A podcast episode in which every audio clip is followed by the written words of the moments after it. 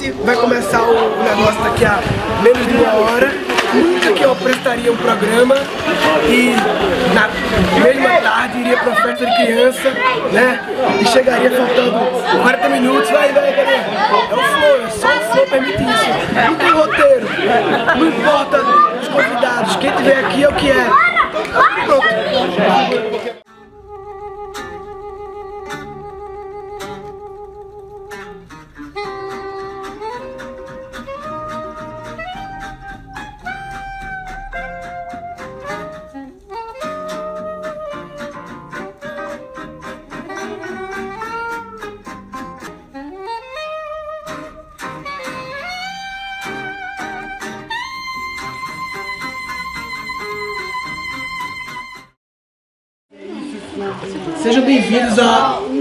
Um experimento que estamos fazendo há alguns seis meses. E que nas últimas semanas esse experimento se externalizou né, em forma de uma tarde de domingo e um começo de noite que em algum momento convergimos para cá e acontece uma gravação, uma transmissão, mas o experimento é uma tarde de domingo e é um experimento sobre flow. Esse é um experimento que a gente vem estudando há uns meses e que externalizou agora no Cacau Flow. É um experimento sobre como a gente pode viver, operar, trabalhar, viver com o máximo de flow possível. Sem já a vida 100% no flow, sei lá. Mas como mais? Como e o flow é uma forma criativa de criatividade, só que é uma criatividade mais invisível, mais sutil e mais sem controle e que envolve fé, que envolve várias coisas. Esse é o experimento. Então, isso aqui, Cacau Flow, vem da gente dizendo assim, qual é um negócio que normalmente requer muita produção, planejamento, controle e tudo certo, perfeito, planejado? Uma produção audiovisual. Uma produção audiovisual normalmente requer roteiro, não sei o quê, beleza, então vamos fazer no flow. O que acontece? A gente intenciona fazendo flow. E aí está fluindo. Inclusive, o Flow nos trouxe essa equipe nova. Mano, que. Então, Ó, eu vou- gratidão eu vou- a vocês. Eu ao vou dar os bastidores. Amanhã aqui em casa, de manhã, vai ter uma transmissão de um, um, um negócio que gente vai fazer pra Globo, interno da Globo, pra funcionários da Globo. Um programa, eu, a Tânia, o Dani Black e tal, sobre autoconhecimento e cultura, não sei o quê. Então, a turma aqui veio ontem montar a estrutura Para a transmissão da Globo que tem amanhã. Aí eles montando aqui, eu não sabia que ia vir essa estrutura profissa. Eu não sabia nada, eu tava aqui, acordei aqui, tava. Os caras montaram em uma hora. blá, blá, blá. Caralho, mano, é isso mesmo? Fiquei pensando, mano, não é possível que na véspera do nosso rolê manifesta na, na nossa varanda uma estrutura de produção. Que é isso, salve o flow. Só o. Flow poderia nos entregar isso. Ave. Só o Flow Porque poderia. senão dá muito trabalho, entendeu? Pra fazer sem flow dá muito trabalho. Aí demorava muito tempo, entendeu? Mas aí no flow acontece. Essa é a magia do Flow, né? Aham. Amandia. Agora é com vocês, Amanda Serena. Eu vou explicar um pouquinho para vocês do porquê que a gente resolveu colocar o nome de Cacau no meio de um, desse, dessa live. E por que que a gente faz toda essa ritualística, por que que a gente presta tanto respeito, porque a gente tem tanta atenção para esse simples alimento. Uma mudança de percepção pode mudar tudo. Quando a gente leva a nossa consciência para um significado, magicamente as coisas se transformam. E fazer consciente as coisas é prestar atenção em, em tudo que você faz, é levar sua presença, é levar seu amor, é levar sua atenção. E de repente a vida passa a retribuir isso para você com a mesma presença, com a mesma consciência, com o mesmo amor. Esse cacau, essa bebida que vocês estão nas mãos, ela é muito, muito, muito especial. Trazendo essa mudança de percepção, numa simples intenção, a gente consegue tornar ela sagrada. E quando eu tomo o cacau, e é o convite que eu quero fazer para vocês hoje, é que quando nós trouxemos presença para o nosso coração e deixamos ser tomados, invadidos e atravessados pelo nosso próprio coração, a gente pode se abrir para o mundo de peito aberto. E eu respeito muito os povos que trouxeram essa consciência, os povos da floresta que, que revelaram o grande mistério que é viver, que é amar, que é celebrar a vida. Então, que hoje a gente possa ter trocas amorosas, respeitosas e celebrar a vida. Uhum. Uhum. Ábrete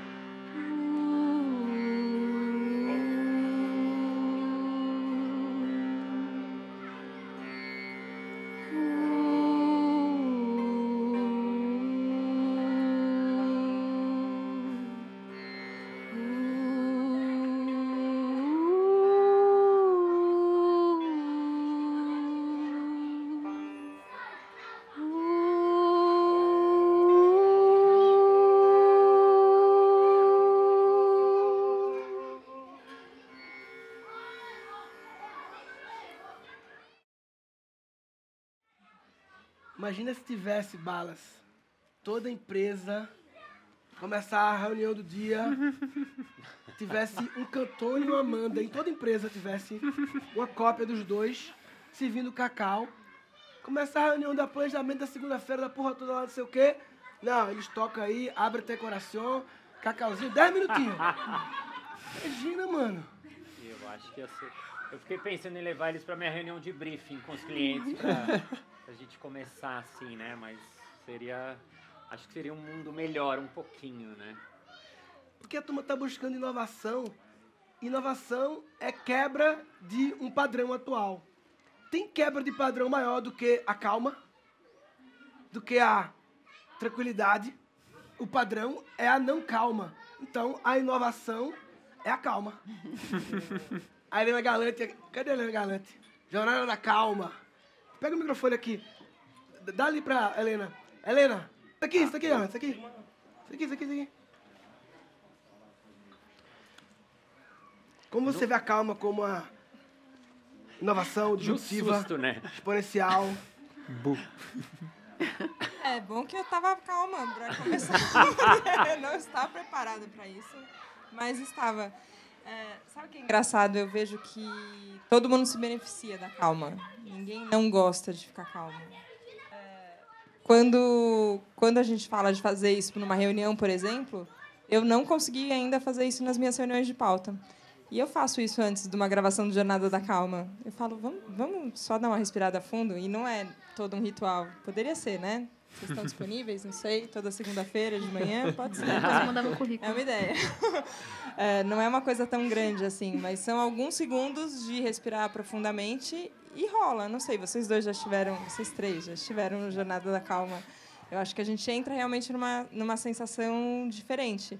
Mas eu ainda não tive coragem de bancar isso e falar, vamos fazer a reunião de pauta agora? Talvez agora vai ser um momento, segunda-feira. Eu já prometi isso algumas vezes para mim, falei, agora eu vou fazer, agora eu vou conseguir trazer isso.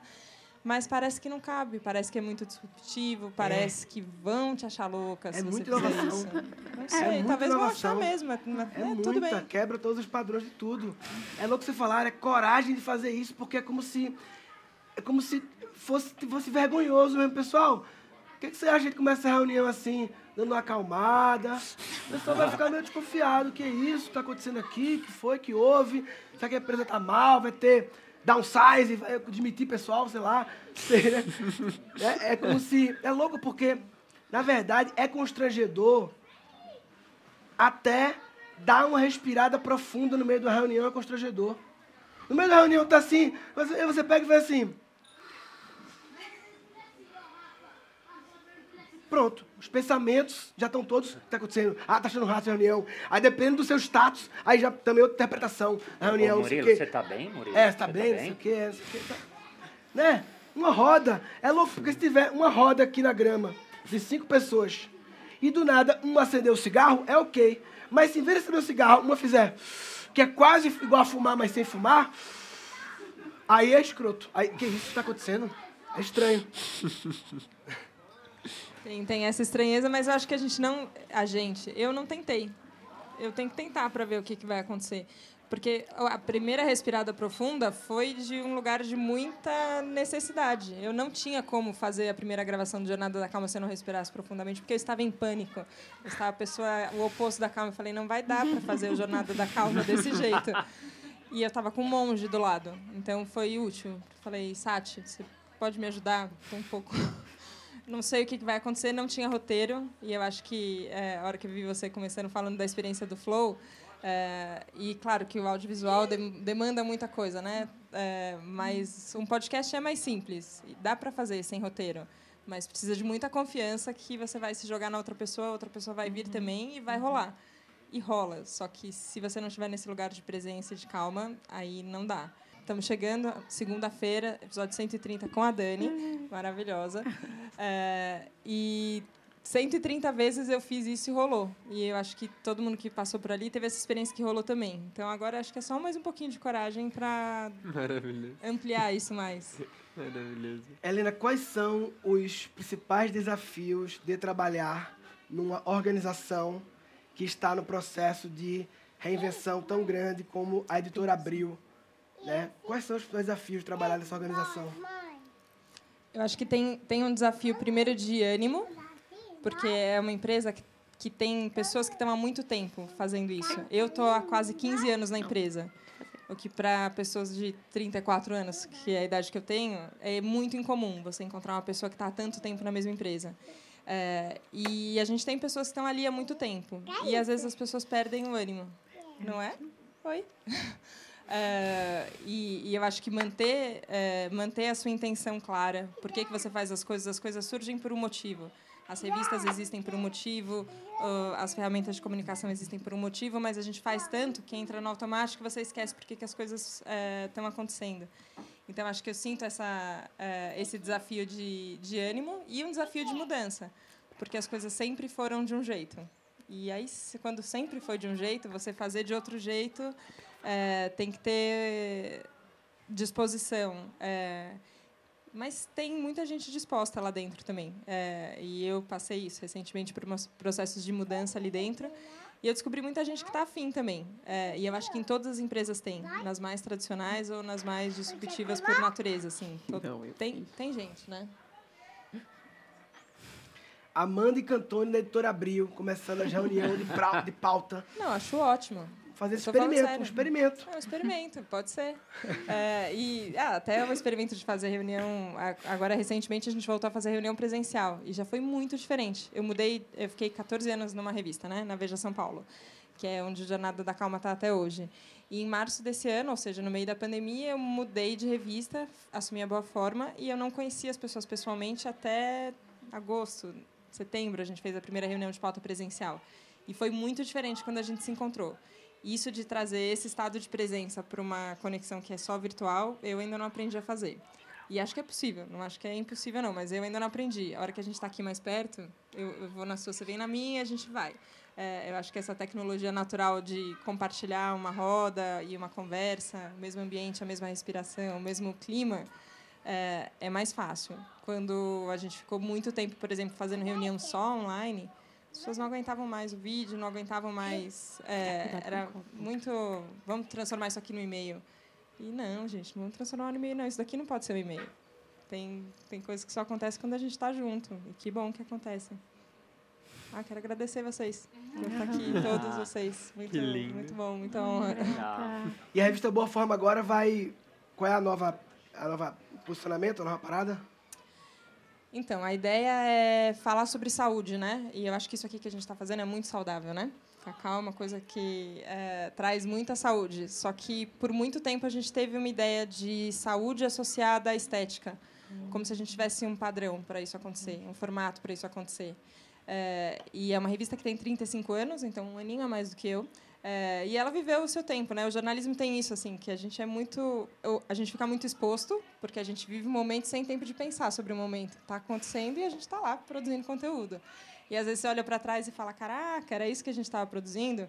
É, quando eu entrei na Boa Forma, eu entendi toda a história, entendi de onde veio, entendi tudo, e eu era muito impactada por isso também, mas não cabia mais hoje em dia a gente falar de Boa Forma como se fosse um número de calça jeans que você tem que vestir ou um formato de corpo que você tem que ter. Então, hoje a gente trabalha com quatro pilares de conteúdo, que são alimentação. Então, a gente não fala de dieta, alimentação. É isso. É cacau, é comida de verdade, é alguma coisa que te nutre, que te faz bem.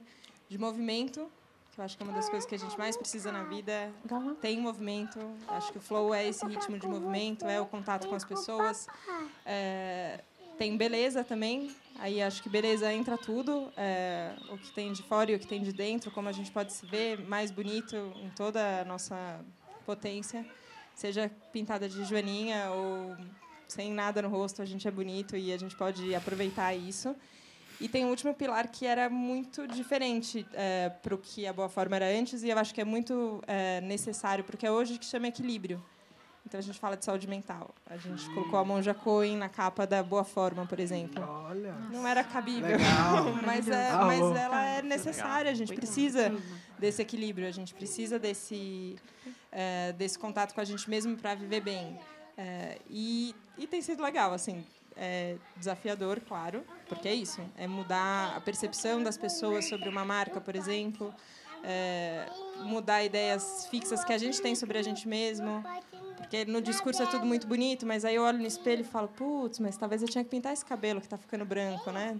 É, talvez eu tinha que pintar esse cabelo que está ficando branco, ou não tinha. Você lida com as suas contradições, com as suas é, inseguranças enquanto você está nesse processo, mas todo mundo está lidando com elas, né? Então a gente pode lidar conjuntamente. É isso. Eu, Valeu. Eu lembro que esse foi muito louco assim. É, esses dias, faz uns dias atrás, eu estava lendo um livro do amor maravilhoso que o Murilo me recomendou, o Amar a Única Revolução, e aí uma hora ele está falando ali sobre cuidado e sobre beleza, e me deu um insight muito muito louco, porque eu, por, por algum motivo, eu sempre tive uma repulsa com... uma repulsa barra vontade, uma mistura dos dois, assim, essa dualidade muito louca, é, com a beleza, então... Eu tinha, eu, por exemplo, se eu ia pro cabeleireiro, eu ficava o tempo inteiro que eu tava no cabeleireiro mesmo, tipo, eu precisava ter vindo pro cabeleireiro? Eu precisava ter vindo? Por que, que eu tô vindo pro cabeleireiro? Porque eu sempre entrava num conflito de eu não acreditar nessa beleza como. mentalmente, pelo menos, né? Porque tem crenças enraigadas também. Mas, é, mentalmente, uma parte minha não acreditar nessa beleza como a ideia de um padrão social, que você, um padrão estético que você tem que ter e tudo mais me parecia muito uma gambiarra, um esquema criado por pessoas aleatórias no passado. Isso é bonito, isso não é, foda-se. Tá ligado? Tipo, não fazia muito sentido. Eu tinha meio que um, um, uma repulsa com isso. Mas aí eu também perdi o contato com a beleza. E eu não conseguia ter uma visão nítida. Era para mim algo muito esfumaçado. E aí veio esse insight, foi muito louco. Eu tava lendo livro, aí bateu um sol no meu rosto, assim, aí foi tipo. tipo uma cena assim, bateu o sol, eu respirei o sol e veio assim. Eu respirei o sol e veio de que beleza no, no fundo é, é, é cuidado e amor, né? Tudo que é cuidado e tudo que é amado é belo. Tipo um jardim. Um jardim ele é belo, não porque todo jardim tem que ser igual, mas qualquer jardim que for cuidado e amado vai ser belo. Independente de se a planta é uma rosa, ou se a planta é uma ruda, ou se a planta é uma pimenta, porque as plantas elas não se parecem nem um pouco, mas todas que são cuidadas e amadas, elas transbordam essa beleza, né? E aí veio essa reflexão que me ajudou, me fez eu eu reatar esse contato com a beleza de alguma forma, eu voltar a olhar para ela com carinho, a, a voltar a olhar para cuidar de mim com carinho, a partir do ponto de que ah, não, não preciso me preocupar com me achar belo também, com achar as pessoas belas, porque tudo que é cuidado, tudo que leva cuidado e leva amor vai transbordar essa beleza, independente da forma como é. E Amanda falou, antes da gente consagrar o cacau, ela falou: estamos a um passo de tornar isso sagrado. Significa que temos esse poder de tornar tudo que está à nossa disposição sagrado. E como é que a gente faz isso? Trazendo o que há de mais sagrado na gente, que é a nossa presença, né? Então, quando eu trago o meu eu aqui agora, eu transformo essa medicina em uma medicina sagrada, porque eu trouxe todo o meu poder, toda a minha intenção, todo o meu amor. E eu sinto que isso é possível fazer na beleza. Então, eu até falei para Isa, minha dermato está aqui. Eu falei, Isa, vamos criar uma experiência a partir do creme da manhã, que para mim é boring, né? Tipo, ai, ah, vou lá, tem que passar a vitamina C que ela pede. E também o protetor solar. E, tipo, tem o significado da pele, né? De você cuidar, alimentar, né? Esse seu tecido. Mas eu sinto que falta o significado. E se eu ritualizasse esse momento com um momento de alto amor e carinho? E aí, trazer esse momento de alto amor e carinho é tornar aqueles 15 minutos da manhã da mulher sagrado. Simplesmente pegando um produto e, nossa, como eu, esse produto é para me deixar bela, e eu estou maravilhosa, e eu me sinto linda, e olha. Então, eu sinto que muitas das coisas que a gente faz no automático era possível trazer a consciência que é a nossa presença, e assim tornar aquele ato sagrado. E é a partir disso que o que se manifesta, né? Então, o que se manifesta quando eu tomo uma água e eu trago minha presença e eu encho essa água de amor, de paixão, e eu bebo. Então, quando o que acontece, e eu torno esse momento sagrado. O que acontece quando eu estou com minha filha e trago a minha presença e digo, é o que há de mais sagrado.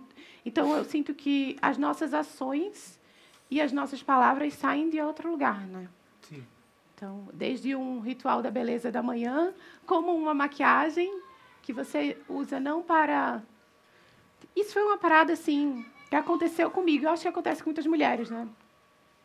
Porque você pode usar a maquiagem para se esconder, né? Então eu vou cobrir minhas imperfeições.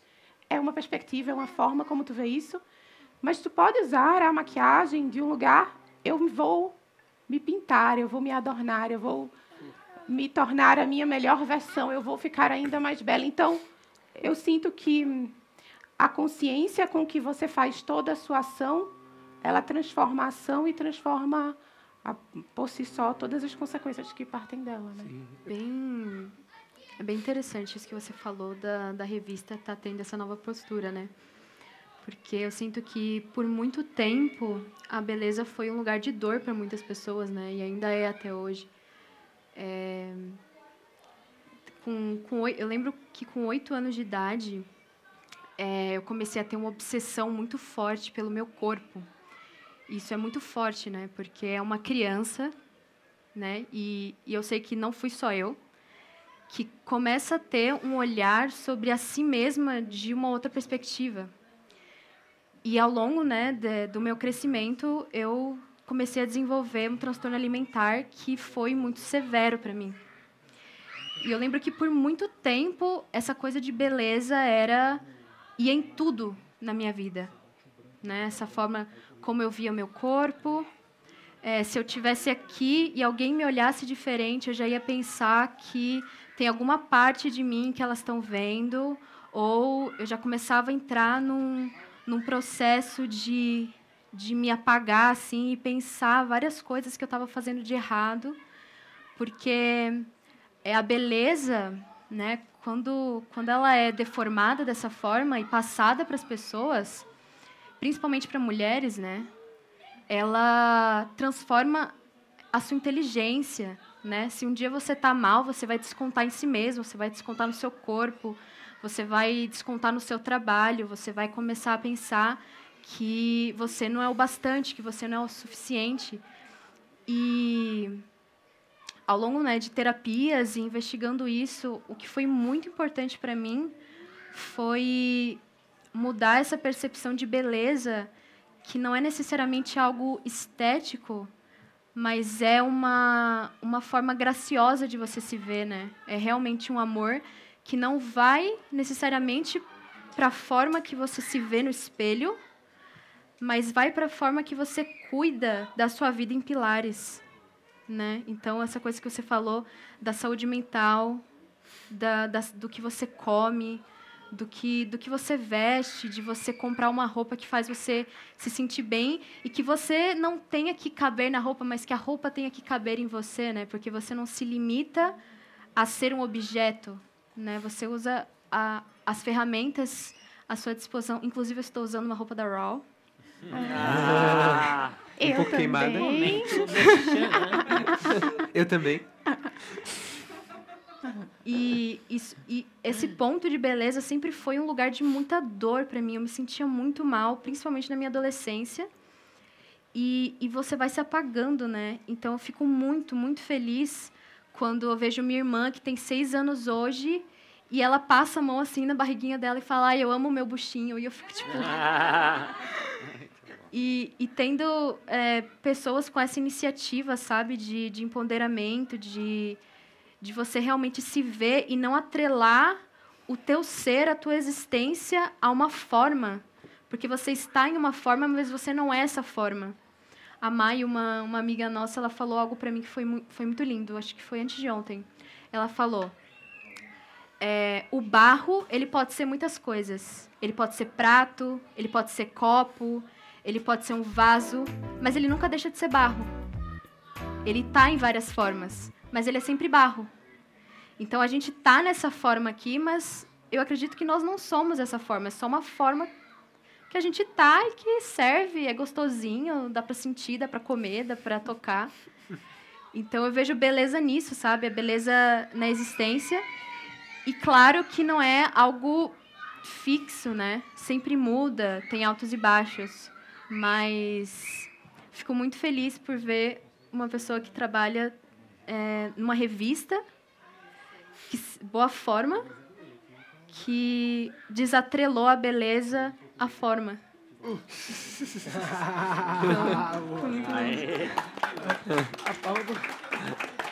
Eu acho, eu acho bom, assim, porque eu também muitas vezes já fiz isso, assim, é culpa da mídia. E é, eu escuto isso da minha família, falo, então, gente, a mídia tem, tem eu ali, sabe? Tem, tem pessoas fazendo jornalismo, tem pessoas fazendo a revista.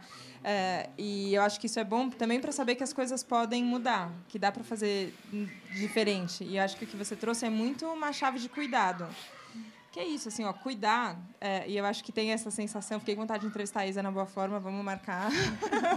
Mas tem uma sensação de cuidado, que é, que é uma sensação diferente da sensação de comparação, é, que é uma sensação diferente da sensação de autoataque, que às vezes a gente cuida da gente mesmo, do tipo, tá tão ruim isso daqui, eu estou desgostando tanto, então eu tenho que cuidar. É outra coisa, é esse carinho, esse amor que a gente vai colocando e que a gente vai mudando. Só que também é uma mudança que de, demanda tempo, assim, né? E eu acho que isso é legal saber que, que, que as pessoas hoje, talvez as crianças, não vão ter mais essa, essa lida com o corpo que a gente teve. E as influências são diferentes mesmo. Porque é isso, é, você é bem mais nova.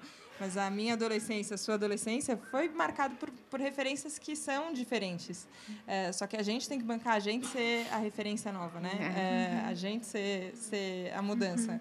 É, na primeira quando eu entrei, a primeira capa que a gente fez foi com a Daiane dos Santos, que é ex-atleta, ela não, não tem mais corpo de atleta. E ela virou para mim e falou: Helena, as pessoas querem que eu fique no formol. Eu tenho quase 40 anos, assim. eu não sou mais a atleta de 20 que, que as pessoas viram fazendo brasileirinho. É, e eu falei, cara, que pesado isso, né? E ela é uma voz muito forte no esporte. Ela, ela, ela é movimento até hoje. É, tem um trabalho lindo social que ela faz com muitas crianças. E, independente disso, a vida dela é ativa. Ela tá. É só o corpo não tem mais. Ela não quer pagar o preço de, de ter que ter aquele corpo, a demanda que tinha de alimentação, de rigidez, de, de regra. É extenuante demais, assim. Ela não é mais atleta, ela não quer mais isso. Só que as pessoas ainda olham para ela e falam: "Ah, eu queria que você fosse aquela imagem que eu tinha congelado da Daiane dos Santos lá atrás", assim. E depois desse ano, enfim, foi, foi um grande ano para ela. Assim, depois eu fiquei acompanhando falei, nossa, ela só cresceu e só brilhou mais. E é bonito, e é bonito ver as pessoas sendo elas, né?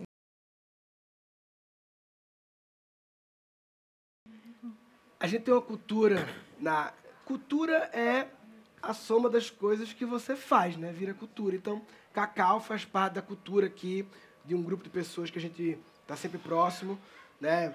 Vários dias aqui tem pequenas cerimônias de cacau, meditação faz parte da cultura. A gente começa as reuniões aqui todas com, respiração. Toda reunião, o dia só começa com hora de respiração para colocar a mesma sintonia, né? E outro elemento da cultura nossa aqui chama-se Danny Black. É um elemento de cultura. A gente aqui, se passa muitas horas sem ouvir Danny Black, a gente começa a ter problema. Começa a ter é. uns... Sai da frequência, sai da frequência. Sai da frequência. Dissonância Então eu me senti agora assim, a coluna deu assim, um posto que eu tô assim, faz tempo que eu não vejo Dani Black. Então eu queria pedir pro Dani chegar pra cá com, Se possível, com Violão. Tem um violão ali, ó. o violão por perto, não custa nada. Por acaso. Só pra. É que... Fica por aqui. Segura pra ele. Você. Fica aí, por aí, Dani, porque aí a gente. Um pouquinho mais pra Se dentro. você quiser Partilhar. manifestar algo. Eu quero. Tava esperando você. Eu sabia que você ia me chamar.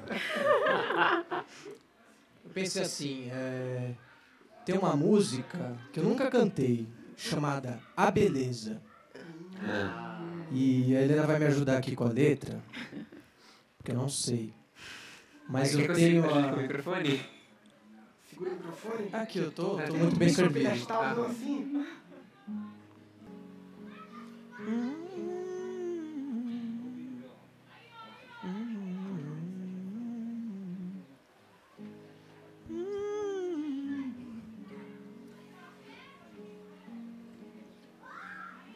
Você achou muito feio, achou muito inconsequente, achou muito nada a ver. Você achou estridente, passou muito além da conta. Você não quer pra você.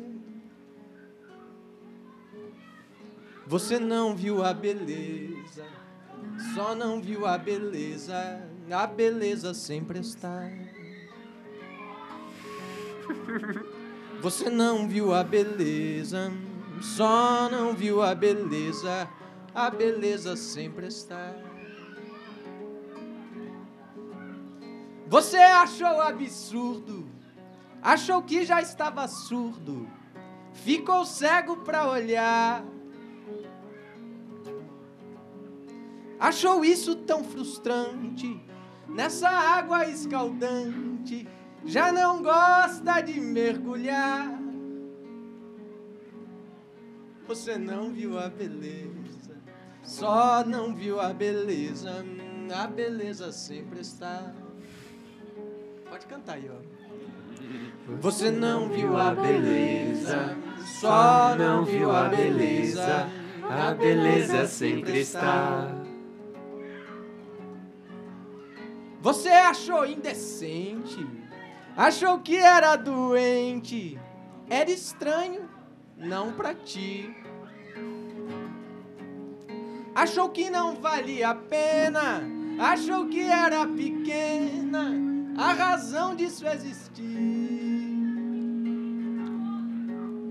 Você não viu a beleza, só não viu a beleza, a beleza sempre está.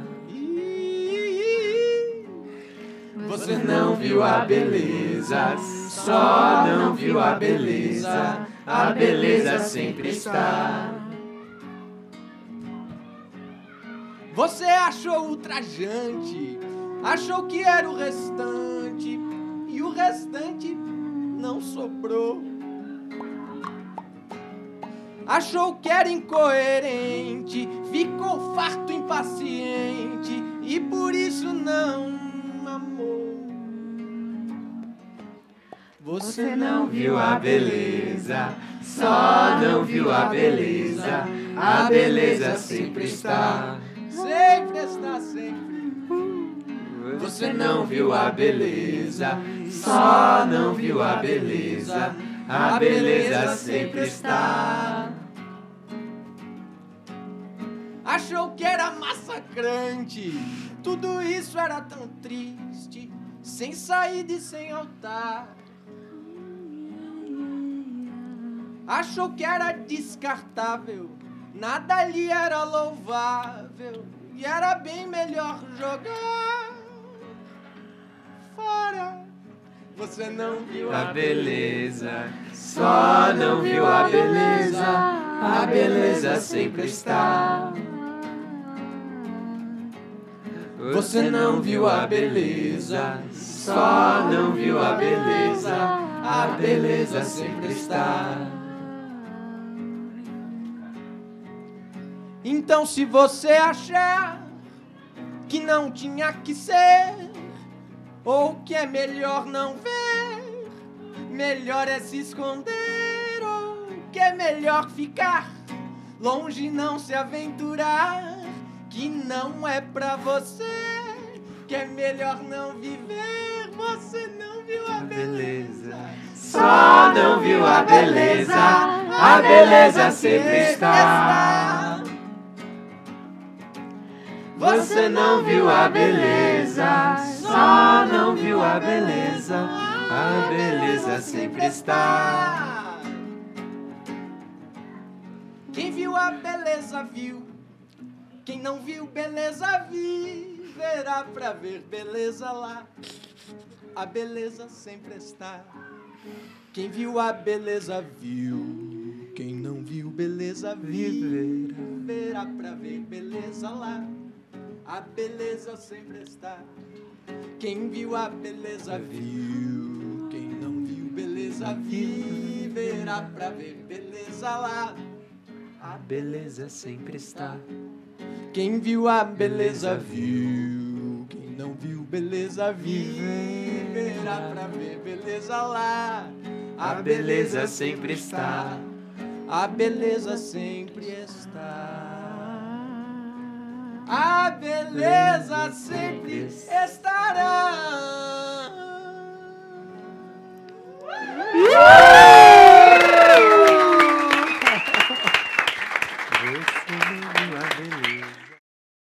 Outro elemento da cultura da, de um grupo, é, só explicando, né? Existe um grupo de cinco famílias, vamos dizer, que moram próximo, algumas nesse condomínio, a nossa família, a do Dr. Cantone, a do Luiz Fernando Lucas, mas aí tem a família da Mari, do Rodrigo, e do Jair Amanda, e não sei o quê, e tem, enfim, tem uma, algumas famílias que sim, estão sempre juntas, convivendo, né? E é, algumas trabalhando juntos ou não. Então, quando eu falo nós, é esse grupo que a gente nem sabe quem, quem é. Mas, outro elemento da cultura nossa é um ser chamado Cumino. Um mestre. É um ser que ele faz parte da cultura nossa, porque ele estando ou não estando, ele tá. Porque mesmo quando ele não tá, ele tá. Tá toda hora falando de comida pra lá, comida pra cá, que comida não sei o quê, comida não sei o quê, comida. Então eu queria chamar aí também. Chega aí, fica por perto aqui.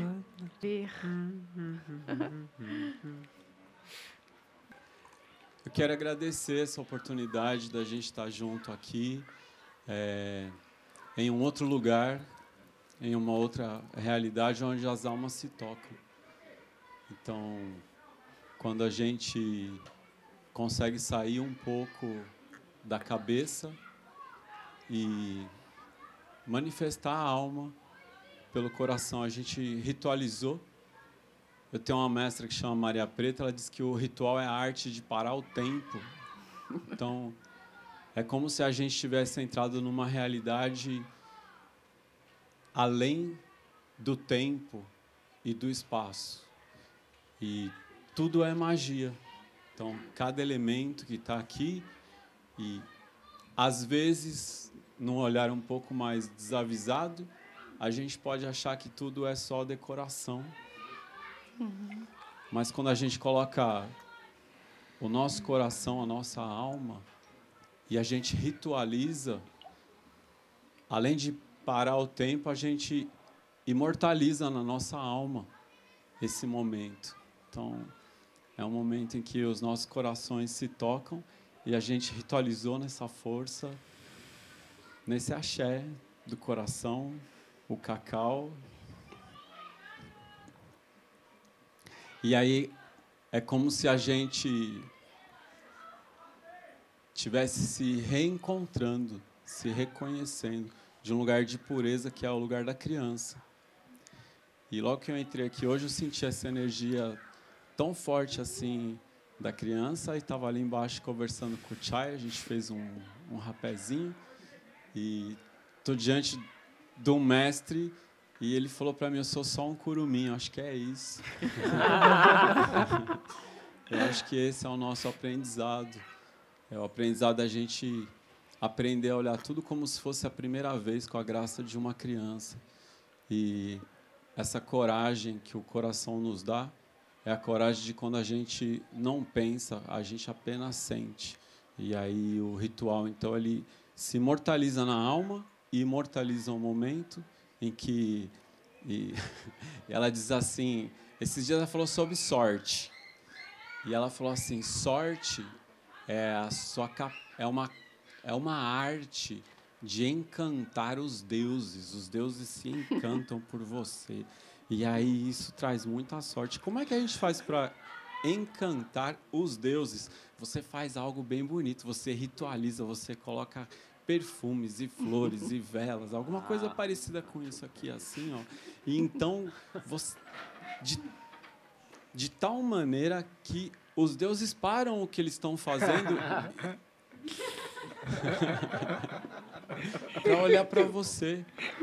E aí eles se encantam por você e os os deuses eles se apaixonam por você, eles se encantam por você e eles querem também de alguma forma te amar de um outro lugar. E em algumas tradições afro-brasileiras tem a arte da incorporação, de incorporar, né? Se fica em transe, estado alterado de consciência e acho que é o mais perto que um Deus, uma divindade chega, porque toma o seu corpo, porque quer lhe amar, porque quer lhe sentir, você fica naquele transe. Então, é uma paixão. É, e esse momento é a arte de encantar a deusa, os deuses e todos os mais, os devas, os anjos, os santos, os Elohims e todos eles, e com a arte da criança, porque diante da eternidade todos nós somos crianças, mas os deuses também são crianças, não é? A gente reverencia Krishna, criança, a gente reverencia Jesus, menino, a gente reverencia Ibeje, é, Cosme e Damião, e a gente reconhece que é uma maneira de voltar para casa, essa pureza. E a grande, a grande diferença de ser um adulto criança é quando a gente consegue ter a, essa pureza consciente. Essa é a volta para casa, uma pureza consciente. Que Jesus falou que o reino pertence às crianças, né? E seria muito triste a gente saber que o ato de crescer é o ato de perder o reino, né? então, mas existe um, um, caminho. Qual é o caminho? O caminho é entender que o, esse ser criança não é um estado biológico do corpo, mas é um estado de espírito, de alma, de pureza. Uhum. E a gente vê isso muito em você, vê isso muito na Dani. E nesse momento com o cacau, a gente está ritualizando essa beleza de pureza, de amor, de axé. Muita gratidão pela palavra também. Obrigado. Que lindo. Engraçado que essa semana eu fiz o podcast. E a jornada da calma com a Helena. E aí ela me perguntou, Dani, foi a última pergunta do podcast para ver como o Comino faz parte do, é, do, da cultura desse grupo, né? Ela falou assim, Dani, no teu Instagram tá assim, estou em crise, sinta-se à vontade. O que você quis dizer com isso? e aí, e aí eu falei, Helena, essa história é boa. Essa história é de uma conversa que eu tive com a Maria Preta, é a mestra do Comino, e a gente estava conversando sobre dores e cura, e ela me trouxe o que seria da cura se não existisse a dor, né? Não poderia existir a cura se não existisse a dor. E ela falou, ela trouxe a consciência de que estamos em crise é estar buscando esse estado de cura sempre. Então, ela disse, e aí ficou, e quando ela sorriu para mim e falou, Dani, estou em crise, sinta-se à vontade. Ah. E aí eu coloquei no Instagram, eu achei maravilhoso. A Gi estava junto, ela falou, estou super aliviada, grata por ter trazido, porque agora estou super me sentindo confortável de estar em crise. E aí a gente teve esse bate-papo por o quê? Umas quatro horas, talvez. Foi, e porque muitas vezes a gente se sente mal por estar em crise mas é exatamente no momento da crise que o universo abre uma quantidade infinita de possibilidades. Porque quando a gente está em crise, a gente está questionando. Então, o simples ato de questionar a gente, a nossa capacidade de questionar a nós mesmos, questionar a tudo e questionar a essa, a essa realidade. O Krishnamurti ele dizia que não é saudável você estar de acordo com um, um, mundo doente, né? Então, no momento que a gente toma consciência de tantas crises que estão além da gente, a gente entra em crise também. Eu falo, nossa, as, as, questões sociais, as nossas dores, as nossas ancestralidades, o mundo hoje, o que está acontecendo. E ela diz, então, esse é o momento de você se abrir para o novo e olhar para dentro. E... É, como, é como você dançar no meio do caos. Tem, um, tem uma música do Metá Metá que se chama Ogó, e o Orixá Exu, ele toca uma flauta ele é mágico, né? Ele é um poder. Ele é aquele que acertou ontem com a pedra que lançou hoje. Então ele faz a dobra no tempo, ele atravessa realidades e ele fuma cachimbo e toca flauta ao mesmo tempo.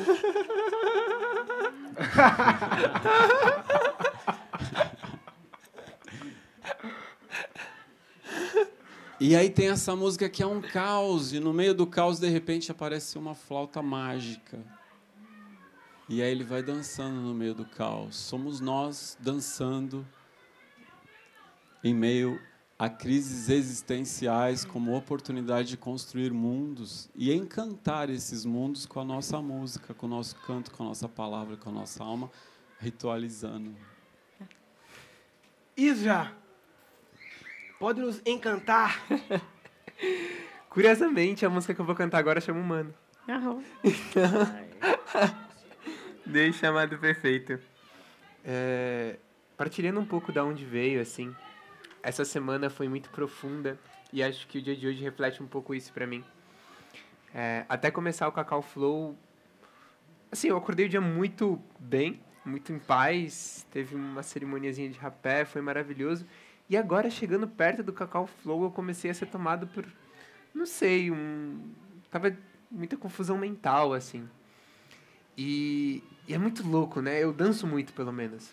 Tem hora que eu tô presente, tá tudo fluindo. E, e tem hora que eu começo a ter uns, pensamentos assim que eu fico, que brisa é essa? E aí, essa semana foi muito disso. Eu, eu pude ver muito isso. Amanda também me levou muito fundo em mim mesmo. É, onde eu pude reconhecer muitas dores, muitas sombras. E é, é sempre muito lindo se perceber em crise. Porque aí. Acho que eu permito ver um pouco mais da verdade. Que a verdade ela é a luz e a sombra, né? A verdade é essa mistura, essa dança. Então vou compartilhar essa música que saiu essa semana também.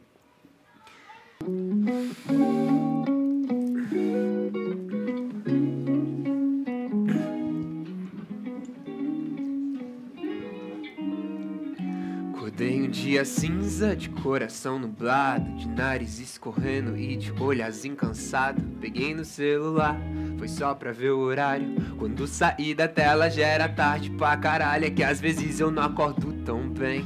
Falar de amor e paz, não me privar de errar também. Tão lúcido quanto insano, tão divino quanto humano. E já não quero passar pano pra fingir pagar desenha que eu sou zen também. Mas não apenas.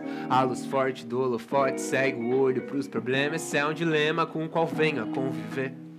Faço o que amo porque amo porque quero aparecer. Eu vou varrer o meu umbral. Minha escuridão me clama e cultivando lama faço dela lotus logo que me chama. O belo amanhecer de Miaro anda a copa de lindas flores com raiz nas dores de onde se levanta desde o umbral. Minha escuridão me clama e cultivando lama faço dela lotus logo que me chama. O belo amanhecer de Miaro anda a copa de lindas flores com raiz nas dores de onde se levanta desde o umbral mais profundo da raiz. Até a copa mais florida do meu céu. Quero me perceber mero aprendiz. Espero retirar do meu veneno próprio mel. Enfim, o que será de mim no ser assim, tão louco, tão contraditório? O que se vê a contrário era a metade de um só ponto, visto de outros olhos.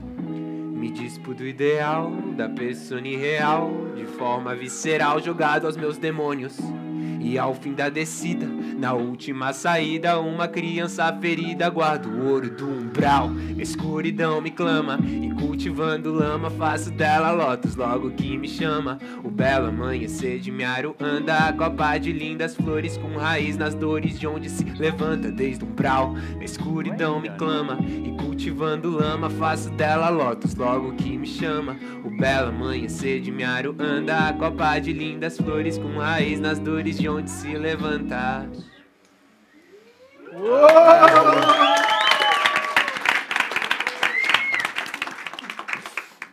Achei muito bom, Israel. Parabéns.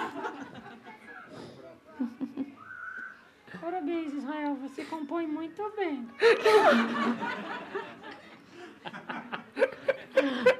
Fala, quem é esse tio? Quem é esse tio? Quem é esse Quem é tio? esse tio? Ela tá te perguntando. É o tio Balas.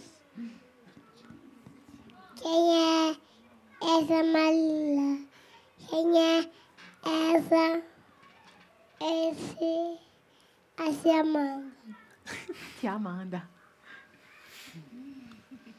Quem é o Zé Bonito? Oh, quem é o Israel? Quem é o Israel bonito? Coisa ainda. Mamãe ama.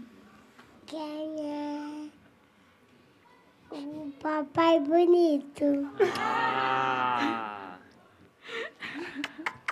Quem é a Mamãe Bonita? Oh, meu Deus. Te amo, filho.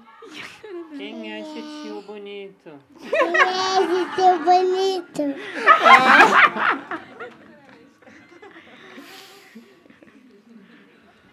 Quem é a mamãe mais linda? Quem é você? Essa é a Maria Antonella. Balas, primeiro Cacau Flow foi o seu aniversário. Ele já tá com o ah, já tá. Tá saindo. Vocês estão me ouvindo? Sim, sim. Primeiro Cacau Flow foi o seu aniversário. Esse é o quarto. Então esse é o aniversário de quatro semanas pós aniversário do Balas. Como você se sente? É, bom, primeiro eu queria agradecer a presença de todos vocês no meu aniversário. Estou muito feliz. Agradecer, queria que vocês se sentissem em casa, principalmente vocês dois. E é. uma alegria, fiquei muito feliz, de verdade, meu primeiro, meu primeiro aniversário. né? Meu aniversário de 50 anos foi aqui, faz um mês. Depois, na semana seguinte, o Murilo falou, ah, vai rolar de novo. Falei, ah, que bom, aniversário de novo. Aí rolou na semana seguinte, fiquei muito feliz. Aí na outra semana eu não pude vir, Mas a gente fez a festa surpresa pra mas você. teve festa que eu fiquei sabendo, Sim. né? Sim. Eu tive lindo, não é? É verdade. E, e agora eu tô feliz que eu vi. E eu não vi uma semana, e quando eu vi esses equipamentos, eu falei, nossa, olha o upgrade que deu esse Flow. E eu fiquei pensando, nossa, o próximo já vai ter grua, drones, casa do Flow, né? Circo do Tem um reality com 108 participantes. Ninguém é eliminado, porque não tem eliminação, só tem iluminação. Então, obrigado. Mas falando sério, eu estava pensando numa coisa, porque a gente estava falando isso da, do flow, né? Ou da, das reuniões, né? Como começar. O Murilo falou dessa ideia de, de respirar. Eu faço bastante reunião com empresa também, né? De como começar, como você colocar todas as pessoas no mesmo estado, né? Às vezes acontece, ah, o Murilo já deve ter passado por essa mesma situa- situação da gente começar uma reunião e as pessoas vão chegando, chega o cara do RH, o outro e tal. E aí a gente vai falando algumas coisas, vai tornando, vai trazendo humor, a graça e tal. Aí começa todo mundo a entrar nessa mesma vibe, que legal, fica gostoso. Até que vem alguém, né? Normalmente o, o diretor de RH fala: Bom, gente, muito bom, agora vamos falar sério. Aí você fala assim: Nossa, mas assim, né, vamos começar. Aí você fala assim: Não, já começou, você que não entendeu que começou, né? E, e assim, que coisas que a gente pode fazer para trazer esse estado do flow, né? Então a gente falou um pouquinho hoje, né? Do Murilo trouxe a respiração, é, depois o Dani trouxe a música, é, depois falaram da beleza, depois veio a, a Tonton aqui, a, a, a criança, né? Que ele falou que chegou, né? E, e, e trou- olha como traz, né? Assim, quando a gente está frente a essa presença, traz a gente para a presença também, né? Então, quais são esses elementos que preparam a gente ou ajudam a gente a estar tá nesse tal de flow, né? Para depois todo mundo surfar junto, né? Conseguir assim tchau, entrar nessa coisa que ela é que ela é invisível, que é mágica, que a gente não sabe, né? Quando você vai é, mas, mas você sabe alguma coisa que prepara. Quando a gente vai preparar um, né, um ator para entrar na cena, a gente também não sabe improvisar, né? Um show de improviso. Né? Como é que vocês se preparam? Vocês ficam pensando milhares de coisas, é exatamente o contrário. A gente tenta em não pensar, faz meio que isso que a gente está fazendo. Um outro elemento que a gente traz que tem a ver com a criança é o jogo, né?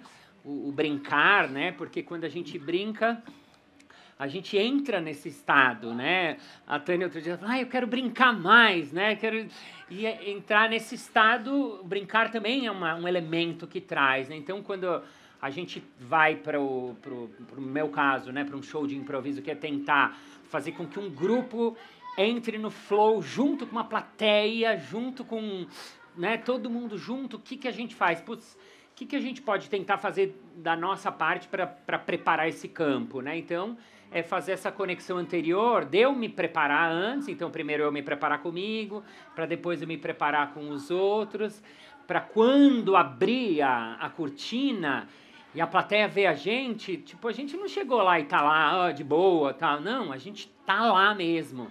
E a gente não tá lá tendo ideias, nossa, como vocês têm ideias, não, é, é o contrário mesmo, é esvaziar de ideia para deixar a ideia vir, co ser cocriada, porque uma hora vai vir dele, outra hora vai vir dela, outra hora vai vir, uma hora vai vir da plateia, uma outra hora vai vir do nada, porque vai cair uma coisa no meio da ideia, tchá!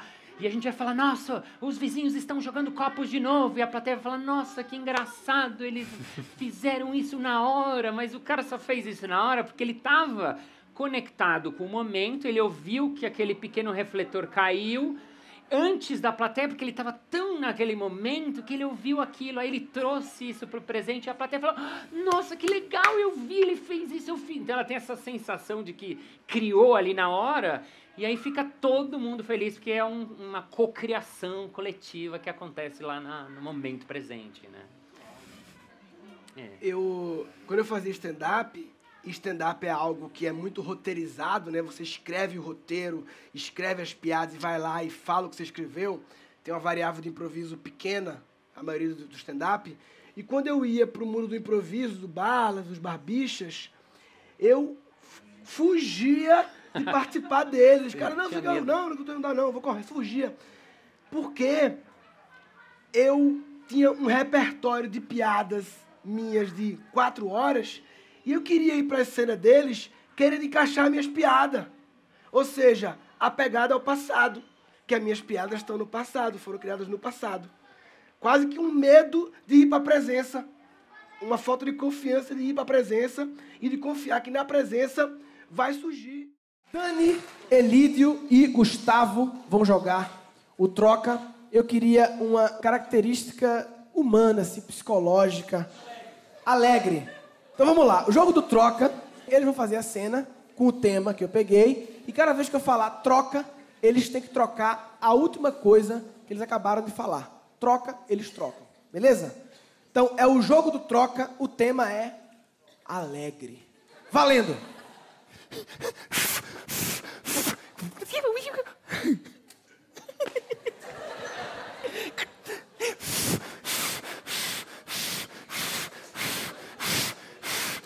Troca. Troca.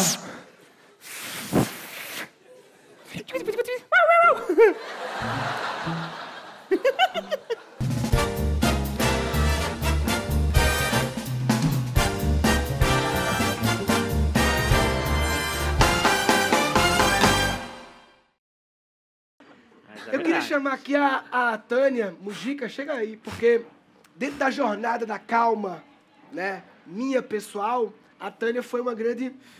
Dá pra você estar aqui no meio? Aqui, ó. Dentro da jornada da calma, minha, da minha, da de Dani também, Sim. a Tânia foi uma grande iniciadora, né? Introduzindo elementos Sim. da busca, da inovação. Você me apresentou a calma como inovação disruptiva há uns 5, 6 anos, né? Eu lembro bem, e ontem estava contando para alguém a história de nossa primeira conexão. É, foi um evento de marketing digital, Uhum. onde de forma sincrônica fui para. Eu estava na primeira fila desse evento, tive vontade de ir para o banheiro, estava saindo, estava para acabar o evento e de repente passou a vontade. Aí eu falei, eu vou sentar. Na hora que eu sentei, na última fileira, estava você e a Dani. E de repente, do meu lado, vejo alguém mexendo uma perna descontroladamente, as duas pernas, num padrão conhecido para mim. Eu olhei, uma mexi, não, era, você nem mais consegue se imitar. Porque a tua perna esquerda, ela se mexia pequenininho e esta aqui era grande. Era um, era um, era um caos, assim, no- enquanto a mão mexia esquerda e direita outro lado. Parecia um ataque epiléptico. Exato. E de repente eu vi e de repente eu reconheci. Uma aluna minha de meditação tinha me mandado um vídeo uma semana antes de você, falando: Olha como esse, esse moço mexe as pernas quando ele fala. Eu fiz um curso com ele e aí eu terminei vendo uma semana antes vários vídeos de você tentando encontrar o padrão de dos movimentos teus que eram bem caóticos, né? Aí quando conheci você na hora, eu já sabia identificar o que você estava sentindo, pensando na hora, e aí a gente se conectou. E nem lembro como foi a, a nossa primeira conversa, mas aí quando eu falei para você que nessa época, né, eu era instrutora de meditação, você olhou para Dani e falou: "Amor, amor, rainha, a gente acabou de falar sobre meditação agora e muitos sincronismos flow na nossa relação. Logo depois fui para sua casa e você já falou assim: olha, eu sou uma pessoa que me- todo mundo me fala que preciso meditar, mas não tem como de jeito nenhum, não, não tem como, não existe a possibilidade de eu conseguir acalmar e meditar.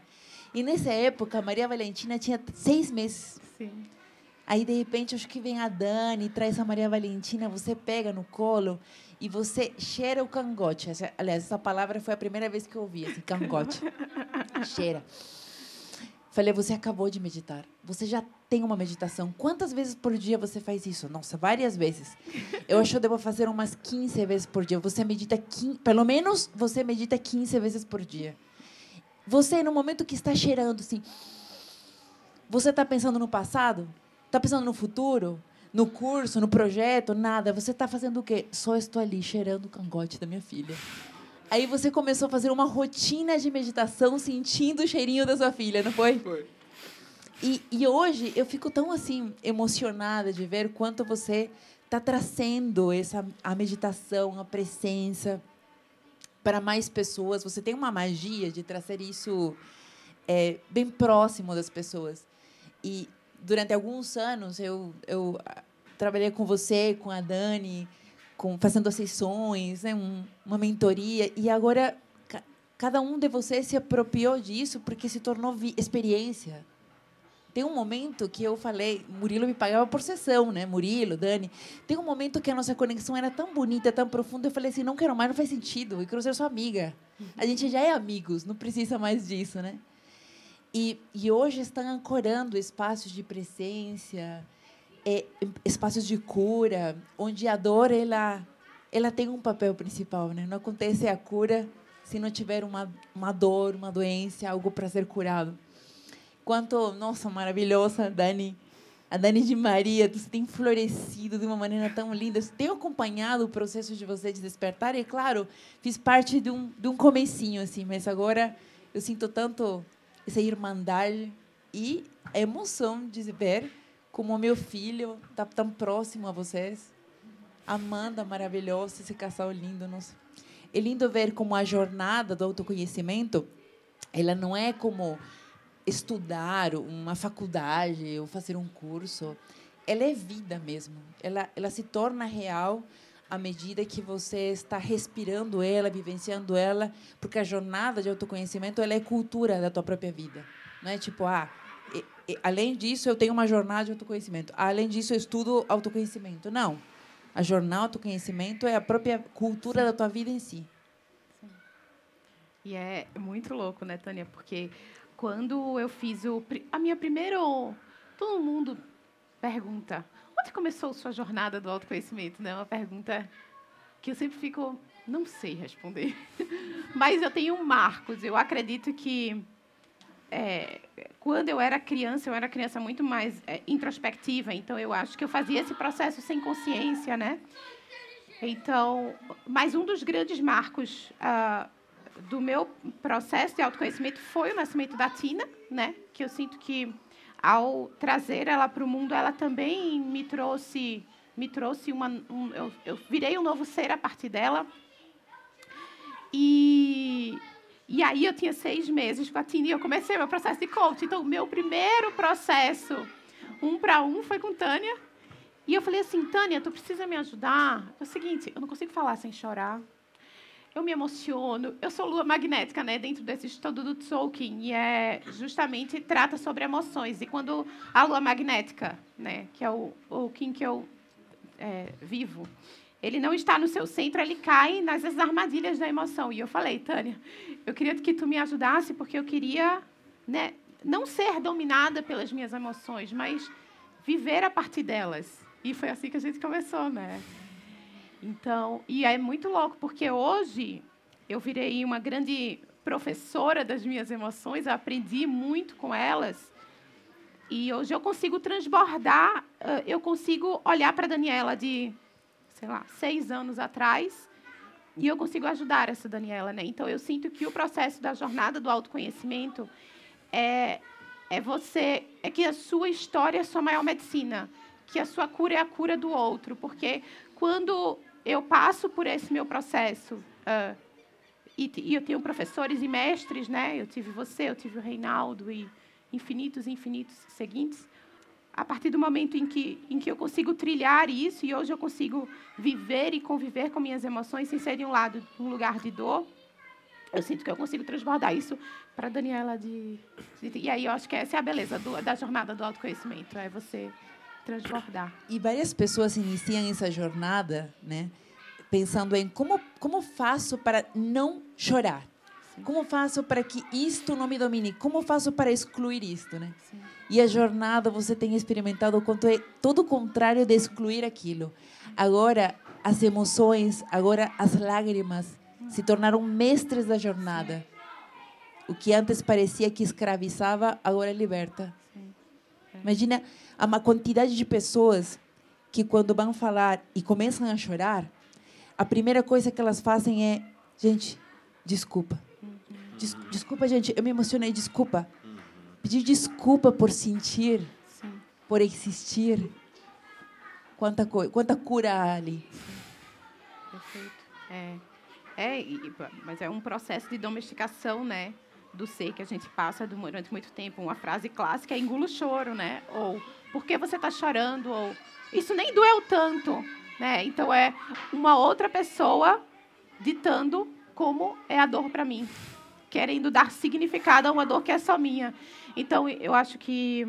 E aí, quando você vive essa consciência, essas emoções e cada dor e cada processo, é, com essa consciência de que, beleza, está acontecendo e eu vou entender o que está acontecendo e o que isso traz para mim, é, é, libertador. E aí você entra no, no, fluxo das emoções e aprende com elas, né? É isso. Grata por ter. Uhum. Foi minha primeira mestra, né? tivemos uma experiência em Machu Picchu, não foi? É, a gente falou no, no primeiro Cacau Flow, eu acho, sobre é, coisas que fazem a gente se sentir unidade. Unidade com a natureza, né? A gente tirar essa ilusão da separação. E aí, o nascimento de um filho pode ter um sonho, né? Uma cerimônia indígena, é, um, um, uma meditação profunda pode te levar, ou aleatório, mas a gente teve duas experiências de caminhadas, não foi? Uma para Aparecida e outra para Machu Picchu. E para mim foram duas experiências transcendentais, assim, no sentido que, até mesmo andando pela Dutra, no cimento, né? No cimento, que parece um negócio meio sem graça, talvez, né? Caminhões passando. Mas tem, no meio de sete dias caminhando, tem horas que você está caminhando sozinho, não está passando nenhum carro. A própria pessoa que está com a gente está lá na frente e você se vê naquela paisagem, no meio do mato, com a rua, e você se sente uma, uma, uma pequena parte de um todo, né? Como foi para você essas duas experiências de Nossa, Caminhadas. maravilhosas. Para mim, uma das, das, das marcas mais preciosas na Aparecida, além das duas, né, as duas viagens for, eh, serem uma dança do flow, né? Você foi que falou. Oh, tem um amigo que falou para Aparecida, bora. Eu nem sabia que existia eh, eh, um grupo de pessoas que, se, que combinavam para ir lá. Eu já sabia, já ouvido falar dos, das pessoas que, dos, dos, como chamam as pessoas que Romaria, caminham? As romarias, né? De repente, eu falei, bora. Quando eu fui no momento do encontro, era exatamente no primeiro bairro que eu fui morar no Brasil, junto com Israel, assim que eu cheguei no Brasil. Era em Barueri, era na Cruz Preta, e era daí que estava surgindo. Falei, nossa, são 14 anos morando no Brasil e agora eu tinha ido com duas intenções, né? com intenção. Geralmente são duas as intenções na jornada, né? Eu você vai para pedir algo para Aparecida ou você vai agradecer porque aquilo que você pediu se cumpriu. Então as pessoas são dois grupos, pessoas que estão indo para pedir e outras pessoas que estão indo para agradecer o milagre. Nesse momento eu falei, nossa, eu não sabia para que estava aí. Aí me dei conta que era para agradecer todo esse tempo ali. E foi maravilhoso essa jornada, porque conhecer constantemente essas duas pessoas, a forma de você se apresentar com as pessoas, se conectar com as pessoas é essa. Você está indo para pedir ou para agradecer. E as pessoas que. Né, né, é metade das pessoas é um e outro. As pessoas que estão indo para agradecer, elas carregam consigo seis, sete dias milagres. E elas ficam contando para cada uma das pessoas o que aconteceu. Que incrível. É precioso. E aí, quem está indo para pedir, está indo assim com um fio de fé. Pessoa que está indo caminhar sete dias e assim, 99% das pessoas não tem condição física para fazer isso. Nem mesmo nós tínhamos. Então, Principalmente. é, principalmente. Só que, abrindo um parênteses, o Murilo tem algum tipo de doença super engraçada que ele não sente dor física. É, sem preparação física, ele conseguia caminhar cantando, dançando ainda. Ainda se vier noites traiçoeiras, se a cruz pesada for, Cristo estará contigo. Fecha parêntese. Então, aí você ia conhecendo, ah, você está indo para pedir ou está indo para agradecer? E aí era ou um grande milagre sobrenatural que a pessoa carregava e outras pessoas uma grande dor. Só que uma retroalimentava a Total, outra claro. em fé. Sim. Porque a pessoa que estava indo, olha, estou indo fazer ali um pedir, pedir e fazer um voto, ouvir os milagres, se nutrindo ao longo do caminho. Nós fizemos essa essa essa caminhada sem ser devotos de Aparecida, mas não tem como você não se tornar, não, tem, não chegar àquele lugar transbordando de fé com todas as conexões que foram criadas. Então, para mim, foi uma jornada de fé na qual o cimento, o asfalto, a chuva, dormir em lugares né, no meio do caminho, ver placas que diziam, ó, tal posto de gasolina em cinco minutos, não sei quantos quilômetros, sendo que para nós ia ser quatro horas caminhando esses cinco minutos lá, né? Foi assim, ah, so- sobrenatural, assim, um transbordar de fé. E eu acho que fomos compreendendo com o tempo quanto tinha marcado para gente, porque não dá nem para entender na mente. Estamos chegando aqui e olha o relógio, ó. Seis horas, é hora de quê? Da Ave Maria. Hora da Ave Maria. É, nóis. Só que uma das coisas mais incríveis que aconteceram é que surgiu de, segundo ano. Desta vez eu falei bora para Murilo, bora para Machu Picchu, fazermos uma trilha, olhar Masté. E, enfim, pensamos primeiro numa data, depois depois surgiu outra data e quando estávamos caminhando igual vários dias pela montanha, chegando até a Machu Picchu, no dia que nós chegamos, era exatamente o dia 12 de outubro, o dia Aparecida, que nós estávamos chegando um ano antes para Aparecida. Não tinha sido planejado, não tinha sido marcado. A gente só descobriu, se deu conta desse sincronismo, acho que no mesmo dia. Esse flow, assim, de, de, de entender, porque o tempo todo a vida está acontecendo, os milagres estão acontecendo.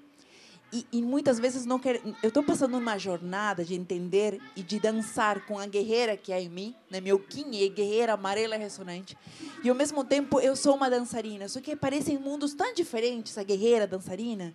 Me dei conta que quando eu estou guerreira, eu quero que o dia renda, né? abrir caminhos para o dia render.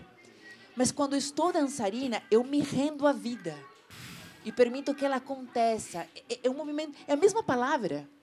Quero que renda. Quero rendir. E agora eu me rendo. Mostra dois universos totalmente diferentes. E a vida está acontecendo o tempo todo. O flow é a vida pulsante em si. E tem boras do universo que se manifestam a partir de algumas pessoas específicas aí à tua volta que dizem: bora.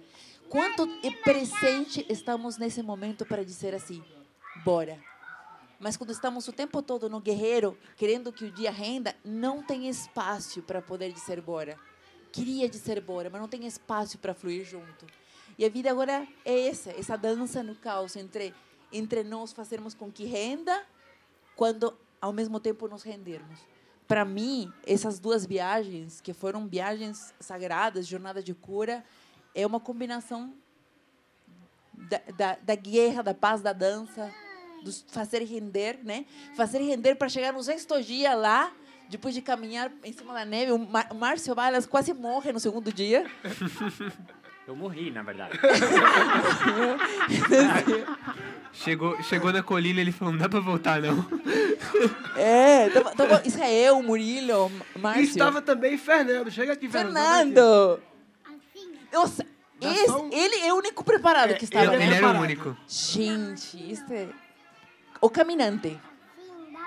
O Fernando, ele, ele, é, ele é um cara vegano, trabalha com alimentos veganos, ele é um vegano raiz, né? Então ele chegou lá na caminhada de Machu Picchu, todo mundo é meio amador, né? Ninguém tava com mochila. Carregando as mochilas, tinha uns cavalos carregando as mochilas. Aí, Fernando, o que cavalo tem a ver com isso? Eu vou carregar minha mochila? O que o cavalo tem a ver com isso, não? Se eu não consigo carregar, eu não venho. Aí eu vou carregar minha mochila. Aí chegava lá, todo mundo. É, repelente. Ele, pra que repelente? Eu não quero repelir os animais, não. Eu quero. Eu vim aqui pra estar com os animais. Protetor solar. Pra que protetor solar? Eu sou filho do sol, eu sou Inca. Caralho, mano. O não, cara é esse, raiz mesmo. Esse cara, ele era surreal, assim, porque ele tomava os suplementos dele, assim, a gente comeu umas comidas, assim, e tem muita pessoa que tem essa ideia de que não, precisa de carne. Na, na época eu ainda comia carne, precisava de carne para conseguir ter força. O cara ia na frente, de um jeito, assim, que ele era a prova, ele era a prova para todo mundo o que acontecia, porque ele saía, quando a gente chegava, ele tava meditando há três horas já no, no ponto de chegada, assim. Ele ia na frente e voltava, pra ele ficar, ficar zoando, quase zoando a cara. Não, tá exagerando. E aí, o, o cara da, do guia falou assim, pessoal, a alimentação vai ser assim, assado, não sei o quê. Aí Fernando falou pra ele, eu só preciso de água, quinoa e folha de coca. Só preciso disso. Aí, mastigando, fiquei lá no Peru, folha de coca é um negócio sagrado. Todo mundo mastiga, né? Pra gente, a gente se espanta, né? Aí quando voltou pro Brasil, voltou com 10 sacos de folha de coca maluco. Aí não pode né, trazer, não pode viajar via. Aí ele me chega de Machu Picchu, ele, Murilo, reunião aqui na Unilever, Nestlé, sei lá, empresa grande aqui, quem trabalha com os alimentos, tecnologia. Tô levando aqui a folha de coca. Vou mandar todo mundo. Olha, outra forma de começar a reunião em abril. Folha de coca. Turma, folha de coca em quechua é comida de viajante, é alimento. Assim. Assim como o cacau, o café, é tudo sagrado. As plantas são sagradas. A minha energia vem das plantas que vêm do sol. Simples assim. Você se lembra, nós três, na primeira noite em Urubamba? Uh. No Rio Urubamba, Sim. toda aquela romaria passando? Aquilo ali foi um. O que, que foi aquilo, Murilo? Eu é que te pergunto. Não sei explicar. Também não sei explicar. Não conseguiria explicar para as pessoas o que aconteceu naquele dia. Essa viagem, galera, foi, uma, foi um presente. Assim como está sendo hoje, né? Esse presente de estar tá aqui Fui convidado algumas vezes, não podia vir, não estava aqui e tal. E uma alegria gigante, a mesma que eu senti há dois anos e dois meses atrás, né, Balas? Balas chegou lá no meu quarto, em Urubamba, meio. O que está acontecendo? Eu falei, calma, calma que eu vou te deixar uns pesos aqui, nós estamos saindo para dar uma volta, né? Se ambienta aí. E foi desse mesmo Bora, Tânia, que você falou para o Murilo. O Murilo um dia me encontra no Siddhartha. Fernando, vou fazer uma viagem. Eu, opa, legal, você faz viagem para caramba. Não, mas eu, eu quero que você vá. E eu falei, tô dentro, bora. Não sabia nem para onde, nem com quem. Eu falei, contigo eu tô indo, vamos. E eu nunca fiz isso. Mas tem tudo a ver com o que você disse. Esse bicho guerreiro que nós somos tem a ver com a música do Danny Black a beleza está aí o tempo todo. A gente, algumas vezes, não quer ver. Simples assim. E quando a gente vê, muda tudo. Contar sincronicidade é um negócio meio escroto, né? Porque quem não participou é meio sem graça, né? É tipo, é tipo contar sonho, né? Fica, porra, mano. É legal, mas eu vou contar uma. Vou contar uma porque a Cris Matsuoka tá aqui. E foi um, um negócio que foi marcante na minha vida. Porque foi mais que sincronicidade, porque ela explicou o que aconteceu. Aí eu fiquei dando, essa bicha explicou o rolê. Chega aqui mais perto do Balas, Cris. ou, ou, ou, não sei se qual é o lugar, ou perto do caminho ali. Que foi assim, ó. Um amigo meu, Dante, me deu um livro chamado Presença, do Otto Scharmer e tal. Ele me deu há dois anos antes. Um belo dia, eu não li o livro. Um belo dia lá em casa, eu resolvo pegar esse livro que eu já tinha dois anos e ler. Presença, Otto Scharmer. Comecei a ler e ele falava sobre teoria U, uma teoria maravilhosa, tá até ali na, na, na parede ali. Uma teoria maravilhosa que eu fiquei apaixonado, nunca ouvi falar e passei a madrugada googlando sobre teoria U até três da manhã. E fui dormir. Quando acordei de manhã, estava tomando café, me veio assim, veio. Eita, cadê a Cris Matsuoka? Nunca mais falei com ela. A gente se conheceu lá no, no curso representante criativa, e eu tinha feito constelação com ela. Nunca mais vi aquele Matsuoka. Aí, mandei uma mensagem. Tá, segura, tá bom. Aí eu mandei mensagem assim, Cris, como tá a tua existência? Mandei. Aí ela respondeu, tô ótima. Acabei ontem um curso maravilhoso, Teoria U, conhece? Aí eu falei, não, peraí, não pode. Aí eu, Cris, Olha aqui, eu mandei o print screen. Eu estava ontem googlando sobre isso, porque não sei o quê. Como é que pode? Como é que pode isso acontecer? Eu perguntei para ela. E você pergunta como é que pode? Achando que ela não vai responder, mas ela respondeu. Ah, normal. O campo morfogenético manda o dado. Eu falei, caralho, mano, que isso? Ela respondeu. Ela respondeu, eu não esperava a resposta. Era uma pergunta retórica, não era para ela responder. E aí eu fiquei chocado. Aí eu fui atrás, peraí, vou investigar. Fui atrás do Dante Freitas, que me deu o livro há dois anos atrás. Dante, por que você me deu esse livro? Vou, vou agora, vou até o começo, né? até chegar no Big Bang. Vou voltar. Aí, porque Dante me deu esse livro, um livro usado, que ele me deu, nem era amigo dele, conto de alunos, ele foi lá e me deu, toma esse livro aqui. Aí ele falou, cara, não sei, senti te dar esse livro usado naquele dia, nunca dei esse livro para ninguém. Só dei para tu naquele dia o único livro que eu tinha. Aí eu, não é possível. E aí, com mais dois minutos de conversa no WhatsApp, tu me manda o material teu, do teu trabalho do momento. E, e aí o, o, o Dante fala para Murilo, quer estudar sincronicidade? Procura um cara chamado Léo Artese. Imagina eu trocando de WhatsApp entre Dante e Cris para investigar essa coisa, né? WhatsApp, aí Dante fala, procura Léo Artese. Ele é sócio do meu irmão vai te explicar sobre isso. Aí eu troco de janela para Cris Matsuoka. Vê meu material novo. Ela manda, pera, quando eu abro, agradecimento ao meu mestre Léo Artesi. Eu, não, peraí. E honrando todo o povo tradicional das nossas matas, das nossas florestas, que trouxeram toda essa sabedoria, essa medicina, né? Para nós aqui, né? Oh, salve a todos. Foi que houve, Cris? Ela explica. Foi o campo morfogenético que enviou o dado e eu era a pessoa mais próxima para a pergunta que você soltou. Eu falei, caralho, mano. Pega assim, pega assim. É verdade, essa história do campo. O campo, ele é um campo de informação. Quando a gente está em presença, esse campo se forma. Obviamente, a gente está tá dentro de um campo. Esse campo tem uma força.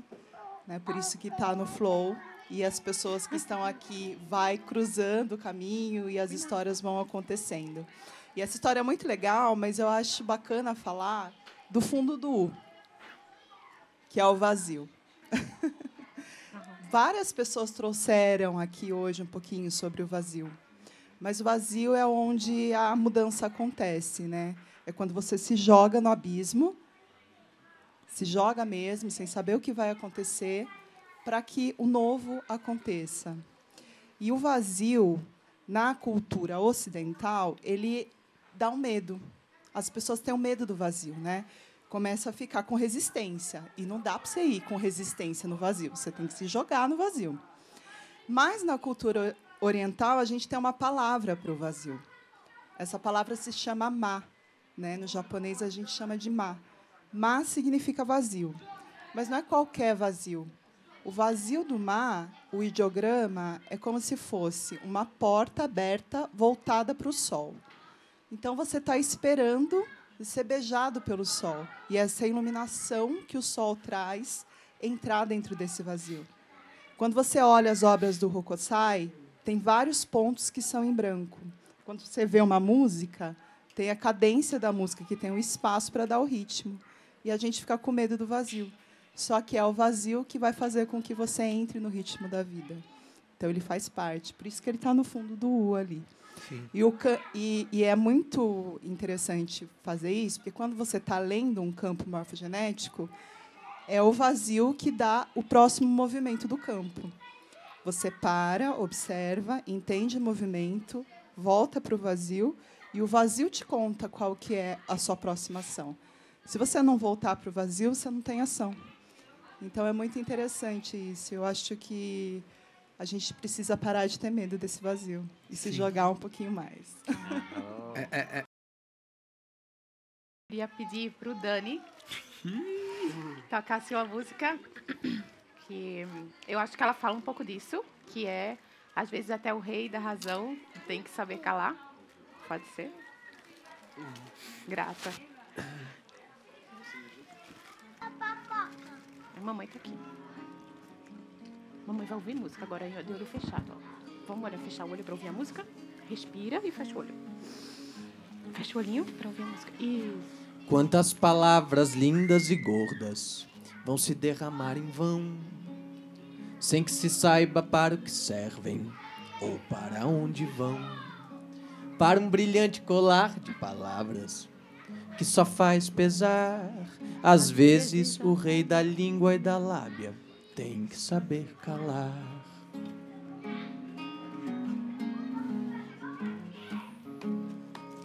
Quantas palavras fortes, doídas, vão se debruçar sobre alguém, reabrindo velhas feridas que já cicatrizavam bem cheias de vã certeza, de tanta coesão. Às vezes, até o rei da razão tem que saber calar. Pra não sair ferido, esta é a condição. Saber ser mais o ouvido é um dom. Não, eu não disse isso. Disse e não tem volta. Às vezes até o rei da revolta tem que saber calar. Um líder frente à revolução tem que saber calar. Um Deus que assiste à evolução tem que saber calar. O verdadeiro rei da palavra valoriza o som. Fala como quem já compreendeu que o silêncio é bom.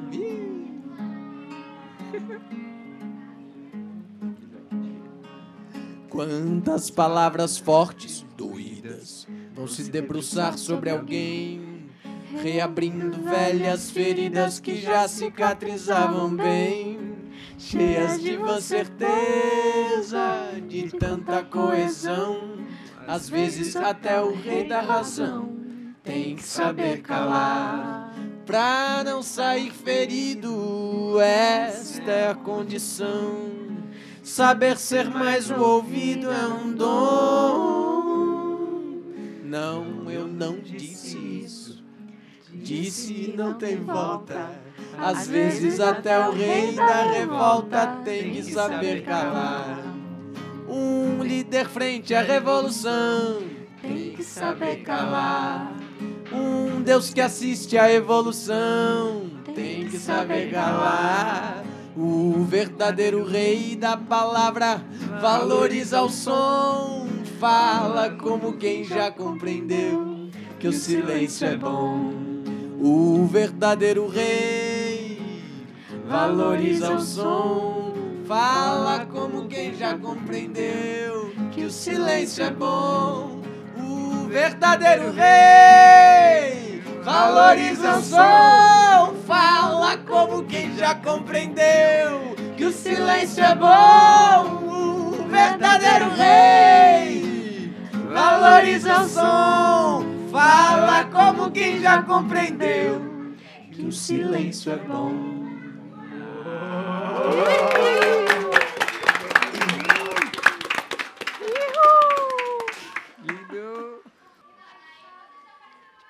Acho que a gente está sempre falando da mesma coisa, né? Eu vou pegar eu, eu, de, eu de exemplo, né? A gente falou agora do silêncio, do rei da palavra, e a gente falou da beleza, né? E a gente está falando da mesma coisa, né? A gente está falando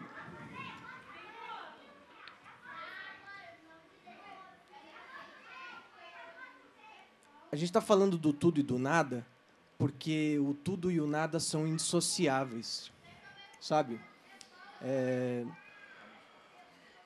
Toda a experiência que a gente vive ou vai viver ou está vivendo ou qualquer coisa possível de se experimentar vai estar tá sempre sendo composta dessa coisa que a gente está falando que é a mesma coisa sempre.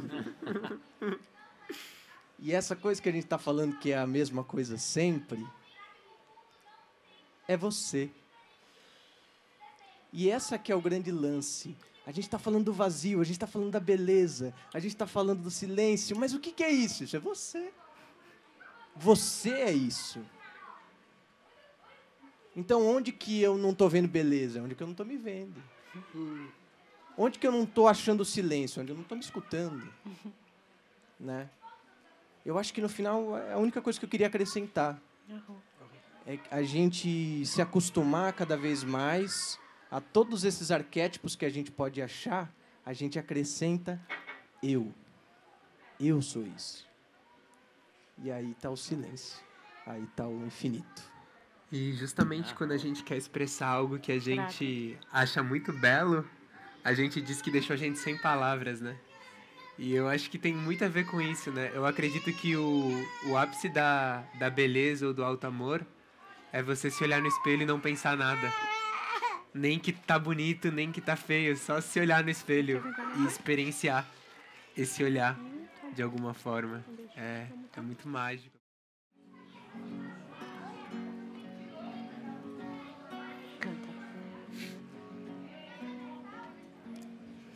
Às vezes aquilo que você não sabia que queria estava exatamente onde você não achava que estava, porque estava bem do lado de onde você estava. Às vezes é simples assim. Às vezes a alegria que você procurava lá, sempre lá, sempre lá, estava do seu lado o tempo todo, estava bem pertinho de onde você costumava dormir e repousar a cabeça quando queria descansar.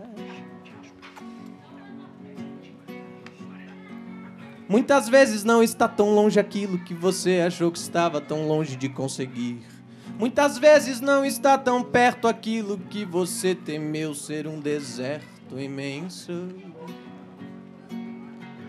Às vezes é tão simples quanto olhar para o lado, às vezes é tão bom quanto perceber que estava dentro da sua própria casa, o que você chama de casa. Nem sempre é preciso bater asa para encontrar o caminho.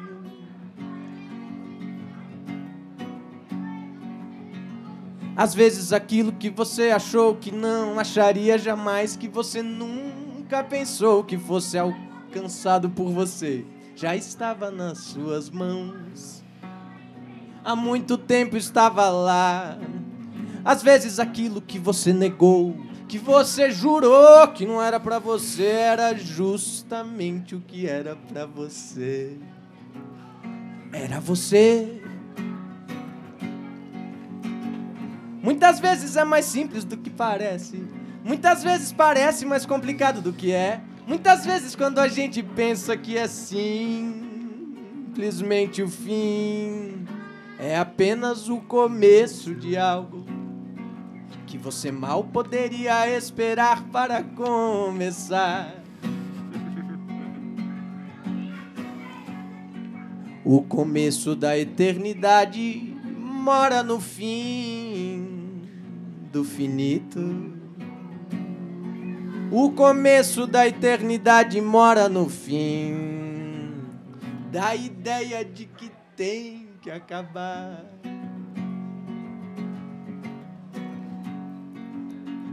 Às vezes aquilo que você achava que não podia ser, que não queria ver, que não podia ter, que não achava possível encontrar é o que você já é. Às vezes aquilo que você quer se transformar, que você quer se tornar, que você quer fazer de tudo pra ser, é o que você já é. Como posso eu me transformar no que já sou? Como posso eu? Nada que já vivi. Como posso eu me afogar nas águas que eu faço a composição? Muitas vezes tudo que você achou que era impossível é o que você já tem. Tantas vezes o que você pensou ser inadmissível é o que você já permitiu, o que você já conseguiu aceitar, o que você até se rendeu diante. Diante da certeza que você costumava ter. Só que agora começa a ver que não era nada disso.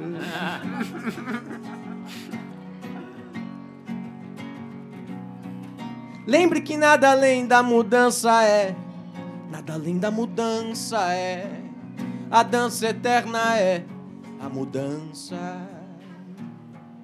Lembre que nada além da mudança está. Lembre que nada além da mudança permanecerá daqui cem mil, dois mil, dez mil, cem mil, um milhão de anos. Só mudança, os planos mudando, os desenhos mudando. É só o que restará você, eu, tudo que você concebeu. Tudo que você já viu, enxerga, sabe, quer, sente, vive, tudo isso derreterá. Se dissipará no mar, na mudança, nas ondas, renascerá compondo o que vive para sempre. Saberá onde estaremos quando tudo isso escorrer por nossas próprias mãos. Saberá o que pensaremos quando o que somos hoje escorrer por nossas próprias mãos. Open your mind. Pense nas coisas que você quer ser. Open your mind, pense no que você pensou. Open your mind, lembre que você pode ser. Open your mind, lembre que você pode ser tudo, tudo, tudo, tudo, tudo que quiser. Não há limites pra você. Open your mind, pense nas coisas que você quer ser. Open your mind, pense no que você pensou. Open your mind, lembre que você pode ser. Open your mind, lembre que você pode ser. Tudo, tudo, tudo, tudo, tudo que quiser. Não há limites pra você. Open your mind. Uh, open your mind. Uh, open your mind. Uh, open your mind.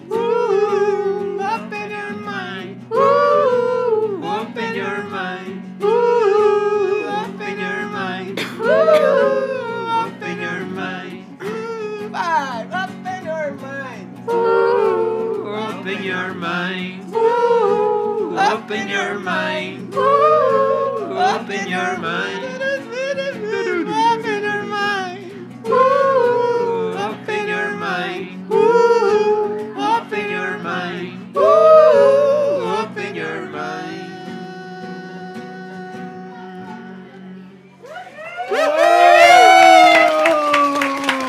Do caralho. Glória. Lindo. O assunto beleza, né? Veio forte, virou pauta. Né? Não teve reunião de pauta na semana, mas a pauta é no flow, então. E eu acho que cada um aqui, né? Tenta manifestar a sua arte e trazer beleza para o mundo. Mas tem um maluco que é meio sem limite. Que ele tá pintando. Ó, você quer ser pintor? Aí você vai, pinta um quadro e tal. O maluco falou, sabe uma coisa? Eu vou pintar a cidade de São Paulo toda. O meu quadro vai ser a cidade de São Paulo. É, foda-se, é isso mesmo. Vou pintar os viadutos, vou pintar os prédios. Acho que na casa dele deve ter o mapa de São Paulo, ele escolhendo. Que ele, é, a, é a nova Capela Sistina, né? Que é o Mena. Cadê o Mena? Chega aí, Tchai. Você tá aí. O cara meio que não sabe brincar. Sabe? Tipo, você tá ali. Já viram? Já viram? É, um, um cocá de índio no meio de São Paulo, uns chácaras, uns não sei o quê, um negócio colorido. Os arco-íris. Os arco-íris. É, o que você quiser manifestar, tem algo que você queira falar, não? Independente de pergunta? Surpresa. Você poderia contar um pouco do lance do viaduto lá? O que você pintou? É, é, Essa obra? Ou qualquer outra? Ou outra coisa? A, a arte ela é responsável por me levar em realidades muito diferentes todos os dias. E eu sou muito grato por isso, porque ela me mostra a imensidão que somos dentro de nossas próprias realidades.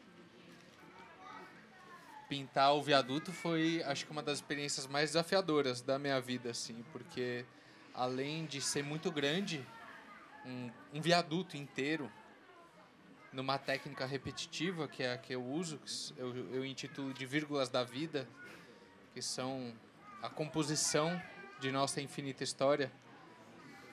A energia que tá que estava naquele lugar era uma energia que estava muito estagnada, Nossa. por mais movimento que tenha no espaço, era um espaço esquecido. Então revitalizar isso, trazer a transformação através da arte para um espaço que estava esquecido, é muito desafiador. Exige muita energia física, exige, exige muita concentração, muita entrega mesmo. E, mas no final é muito maravilhoso, porque é perceptível para todas as pessoas que passam ali, que se deparam com a arte, elas são impactadas realmente. Porque eu, quando eu materializo uma obra de arte, ela vai além da sua beleza externa, porque eu intenciono, eu coloco um, uma, um propósito por trás disso. As músicas que eu ouço, que são músicas eh, que considero elevadas, são músicas sempre com mensagens de amor, de, de luz, de espiritualidade. Eu acredito que isso torna a trilha sonora daquela obra, sabe? É muito especial. É uma honra para mim colorir nossa cidade, um lugar que tanto precisa de amor, de carinho, de empatia. Eu sou um amante da natureza. Se fosse para eu escolher realmente, acho que não seria São Paulo a cidade que eu que eu viveria hoje. Mas acho que eu escolhi antes de vir, né? Aí eu acabei na- nascendo aqui nessa cidade que é muito desafiadora. É uma cidade muito conectada ao mundo material. E o lado energético, o lado espiritual, ele é camuflado no meio disso tudo. E quando a gente se desperta no meio dessa matrix, no meio dessa sociedade que diz aquilo que a gente deve ou não fazer, isso é muito lindo, porque a gente se sente na obrigação de trazer outro irmão, sabe? Não de mudar o outro, mas de mostrar para ele que existe aquilo também, sabe? E é muito lindo porque a arte vai conduzindo para o lugar certo, para a hora certa. E pra, no coração de quem está aberto, ela entra facilmente. Acho que assim é a vida. E assim cada um de nós também pode colocar a intenção naquilo que a gente está fazendo. Desde cozinhar uma comida no nosso dia, intencionar ali que aquela, que aquela comida traga a energia necessária para o nosso corpo, para o nosso espírito. Intencionar na hora de tomar um banho, que a mãe água lave nosso campo energético, nosso corpo sagrado. Tudo na vida pode ser uma bênção, ou tudo na vida pode não ser. Basta o nosso olhar, né? Arro. Arro. Eu ia sugerir pra gente fechar. Ah, eu sugeri algo pra gente fechar. Sugerir, tá bom. É pro Balas a sugestão. Tá bom. Ai, que medo. Eu queria que o Balas fechasse a- o nosso Cacau Flow de hoje com um breve resumo de tudo que aconteceu. Uau. Será que ele consegue? É, então vamos lá, já que a gente tem uns, uns profissionais, a gente podia fazer. Eu vou experimentar fazer. Fazer uma coisa improvisada. Então a gente fala que no improviso pode ser incrível, mas pode ser horrível também. Então, porque está sendo feito na hora, né? É, então vamos lá. Vou fazer em forma de poesia. Eu sei que não é necessário, eu sei que não é preciso, mas tentarei terminar com poesia de improviso. Começamos aqui nessa casa, nessa casa com tanta gente linda, falando de vários assuntos, mas começando ainda. Tudo se iniciou porque tudo alguma hora anda, com o canto e o ritual conduzido pela Amanda. E depois continuamos, porque tudo é uma certeza. Na verdade, veio a questão: o que será que é a beleza? Então ela foi chamada porque ela vale a pena, com a sua jornada da calma, a nossa querida Helena. Sentou aqui na roda, onde é que já se viu? Novas maneiras de reunião vai levar para editora Abril.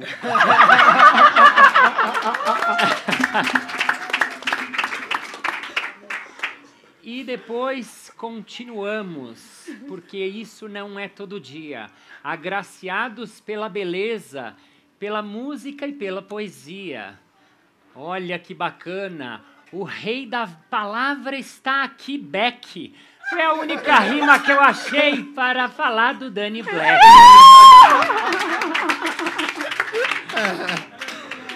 E antes que eu me esqueça, porque hoje, hoje é o dia, logo tudo começou com a Dani de Maria, que abriu esses trabalhos e todo mundo recepcionou, para que todo mundo entrasse juntos no Cacau Flow. E então a coisa continuou, porque a vida sempre fica. Tivemos a honra e a beleza de ter a Tânia Mujica. E a poesia não vem da terra, a poesia vem do céu. Ouvimos a voz do filho dela, o pequeno Israel. E é claro que a gente fica bravo e às vezes fica puto, mas tudo isso passa com a arte no viaduto. E a gente vem da terra, vem do norte, vem do sul. E ele vem ensinar pra gente da floresta o maru.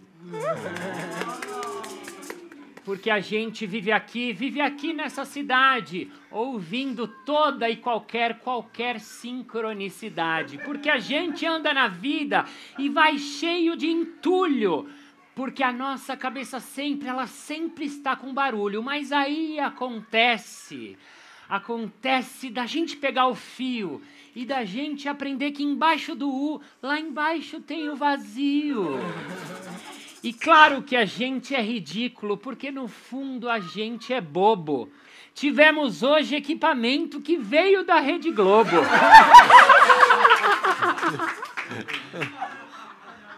tivemos aqui a presença de tanta gente querida, vocês assistindo a gente e ajudando a dar a partida.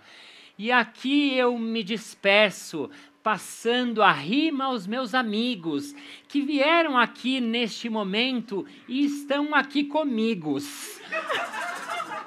Eu convido agora ele, eu convido agora você, ele que é o Garden e ele que é um MC. MC, você me passou a fala.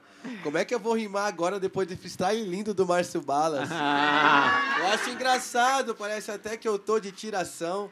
Falar que tô aqui do lado do mestre do violão, que eu vou tocar o violão também. Eu te ensino, olha como é que faz um rap, uma track, aperta o rec. Tem muito mais rima pra rimar com o Danny Black. Agora a rima que você falou, que vem do chão, que vai pro céu. Manda um freestyle bonito também, igual você é, meu parceiro Israel. Ah. Eu vou botar pra deixar um pouco mais gostoso uma melodia, a gente vai em cima ou você quer fazer no violão? Pode ser. Pode ser que vocês, vocês que mandam, é o flow. Põe o beat, põe. Pode fazer no violão. Vamos lá. Tanto faz. Ah, perfeito. Funk?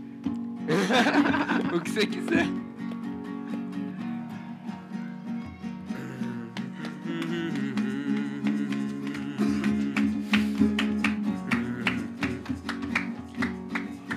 Vai, prepara e se entra nessa festa. Já prepara essa aresta pra deixar seu ser fluir.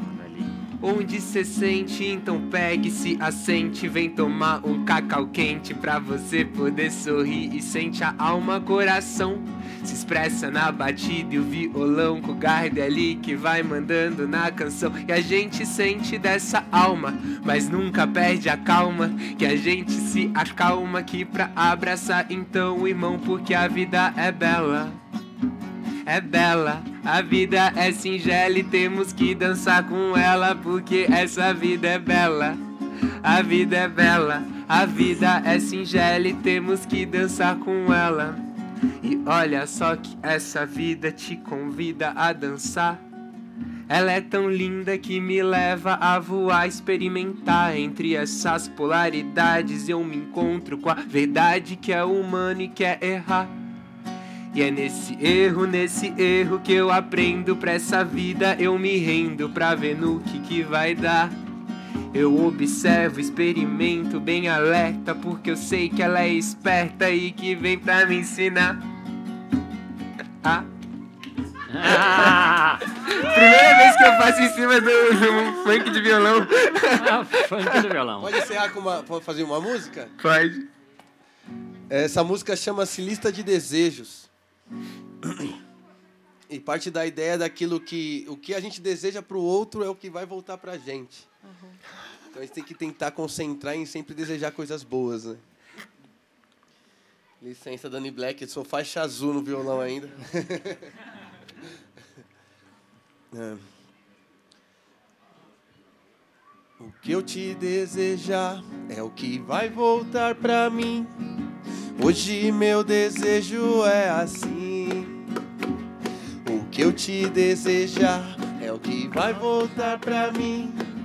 Hoje meu desejo é assim, bem assim. O que eu te desejar é o que vai voltar pra mim. Hoje meu desejo é assim. O que eu te desejar é o que vai voltar pra mim. Hoje meu desejo é assim.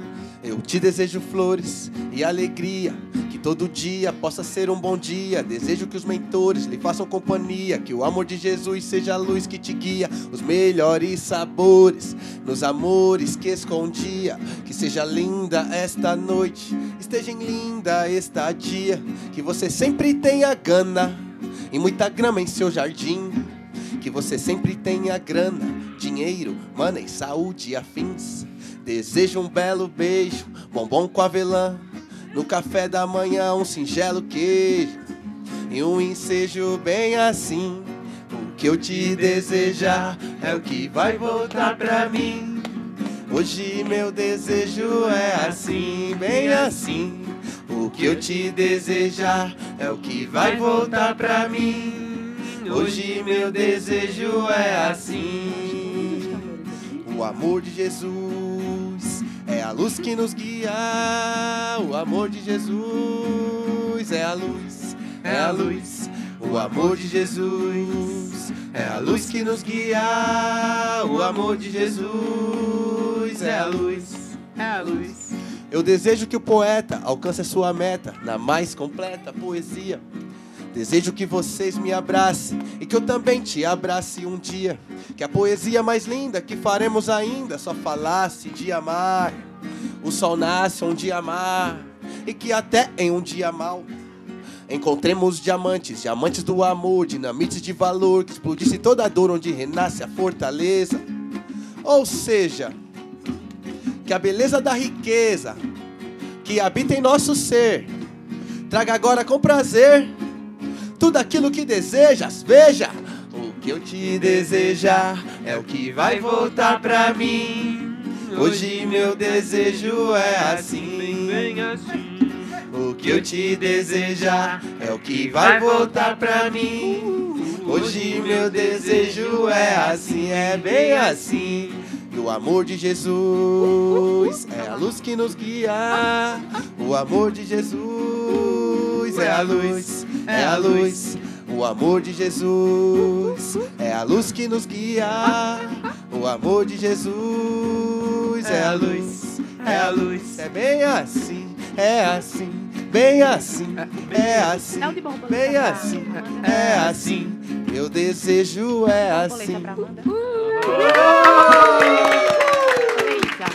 MC Cadê a Isa? Amanda, cadê Olha, a Isa? antes de fechar, eu queria só agradecer ao Rodrigo e à turma da Nuts aí, porque viabilizaram. Yes. Como eu falei, a turma montou isso ontem aqui para um trabalho que vai ter amanhã. E aí ele juntou um time massa aí. Turma, grato por terem vindo Grato. hoje, viu? Grato. Amanhã cedo já vamos embora para outra, né? Então, grato pela raça de estar com a gente hoje aqui. Rodrigo da Nuts. Presente maravilhoso. E em janeiro, BBB, Bendita Benção Brasil. o novo reality transcendente. E esse pra Isa? Cantar, rainha? Sim, a gente ah, fez as fotos da Raw ah, antes de ontem. E a gente acabou no final com a Isa Galante, minha amiga e sócia.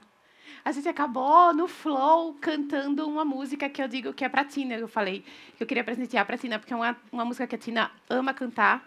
E foi tão gostoso e foi tão legal que o lugar que a gente chegou assim coletivamente depois, né, começou mais eu e Amanda cantando e de repente tava todas as crianças e todas as mulheres que estavam lá estavam cantando. Então eu queria terminar com essa mesma energia que a gente colocou lá. Então Amandinha tu puxa e a gente continua. Vem cá, Dani. Vem, Isa. E mais mulheres que aqui. Oh, Senta aqui, Dani, ó, do lado da Isa.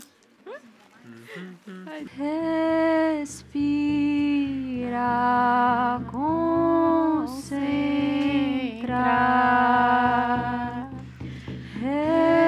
Respira, concentra.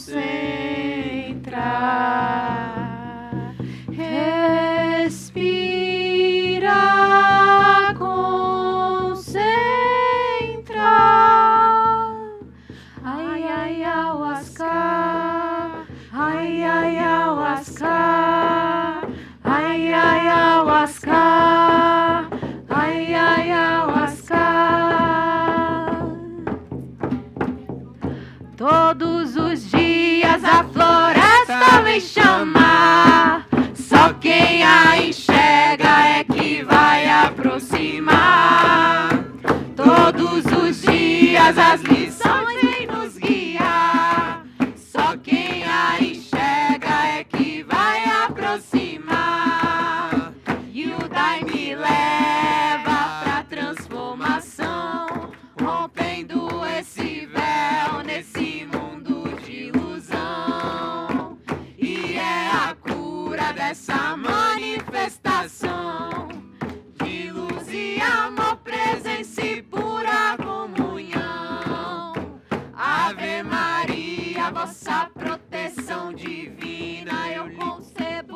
Sakura e me permito ao amor.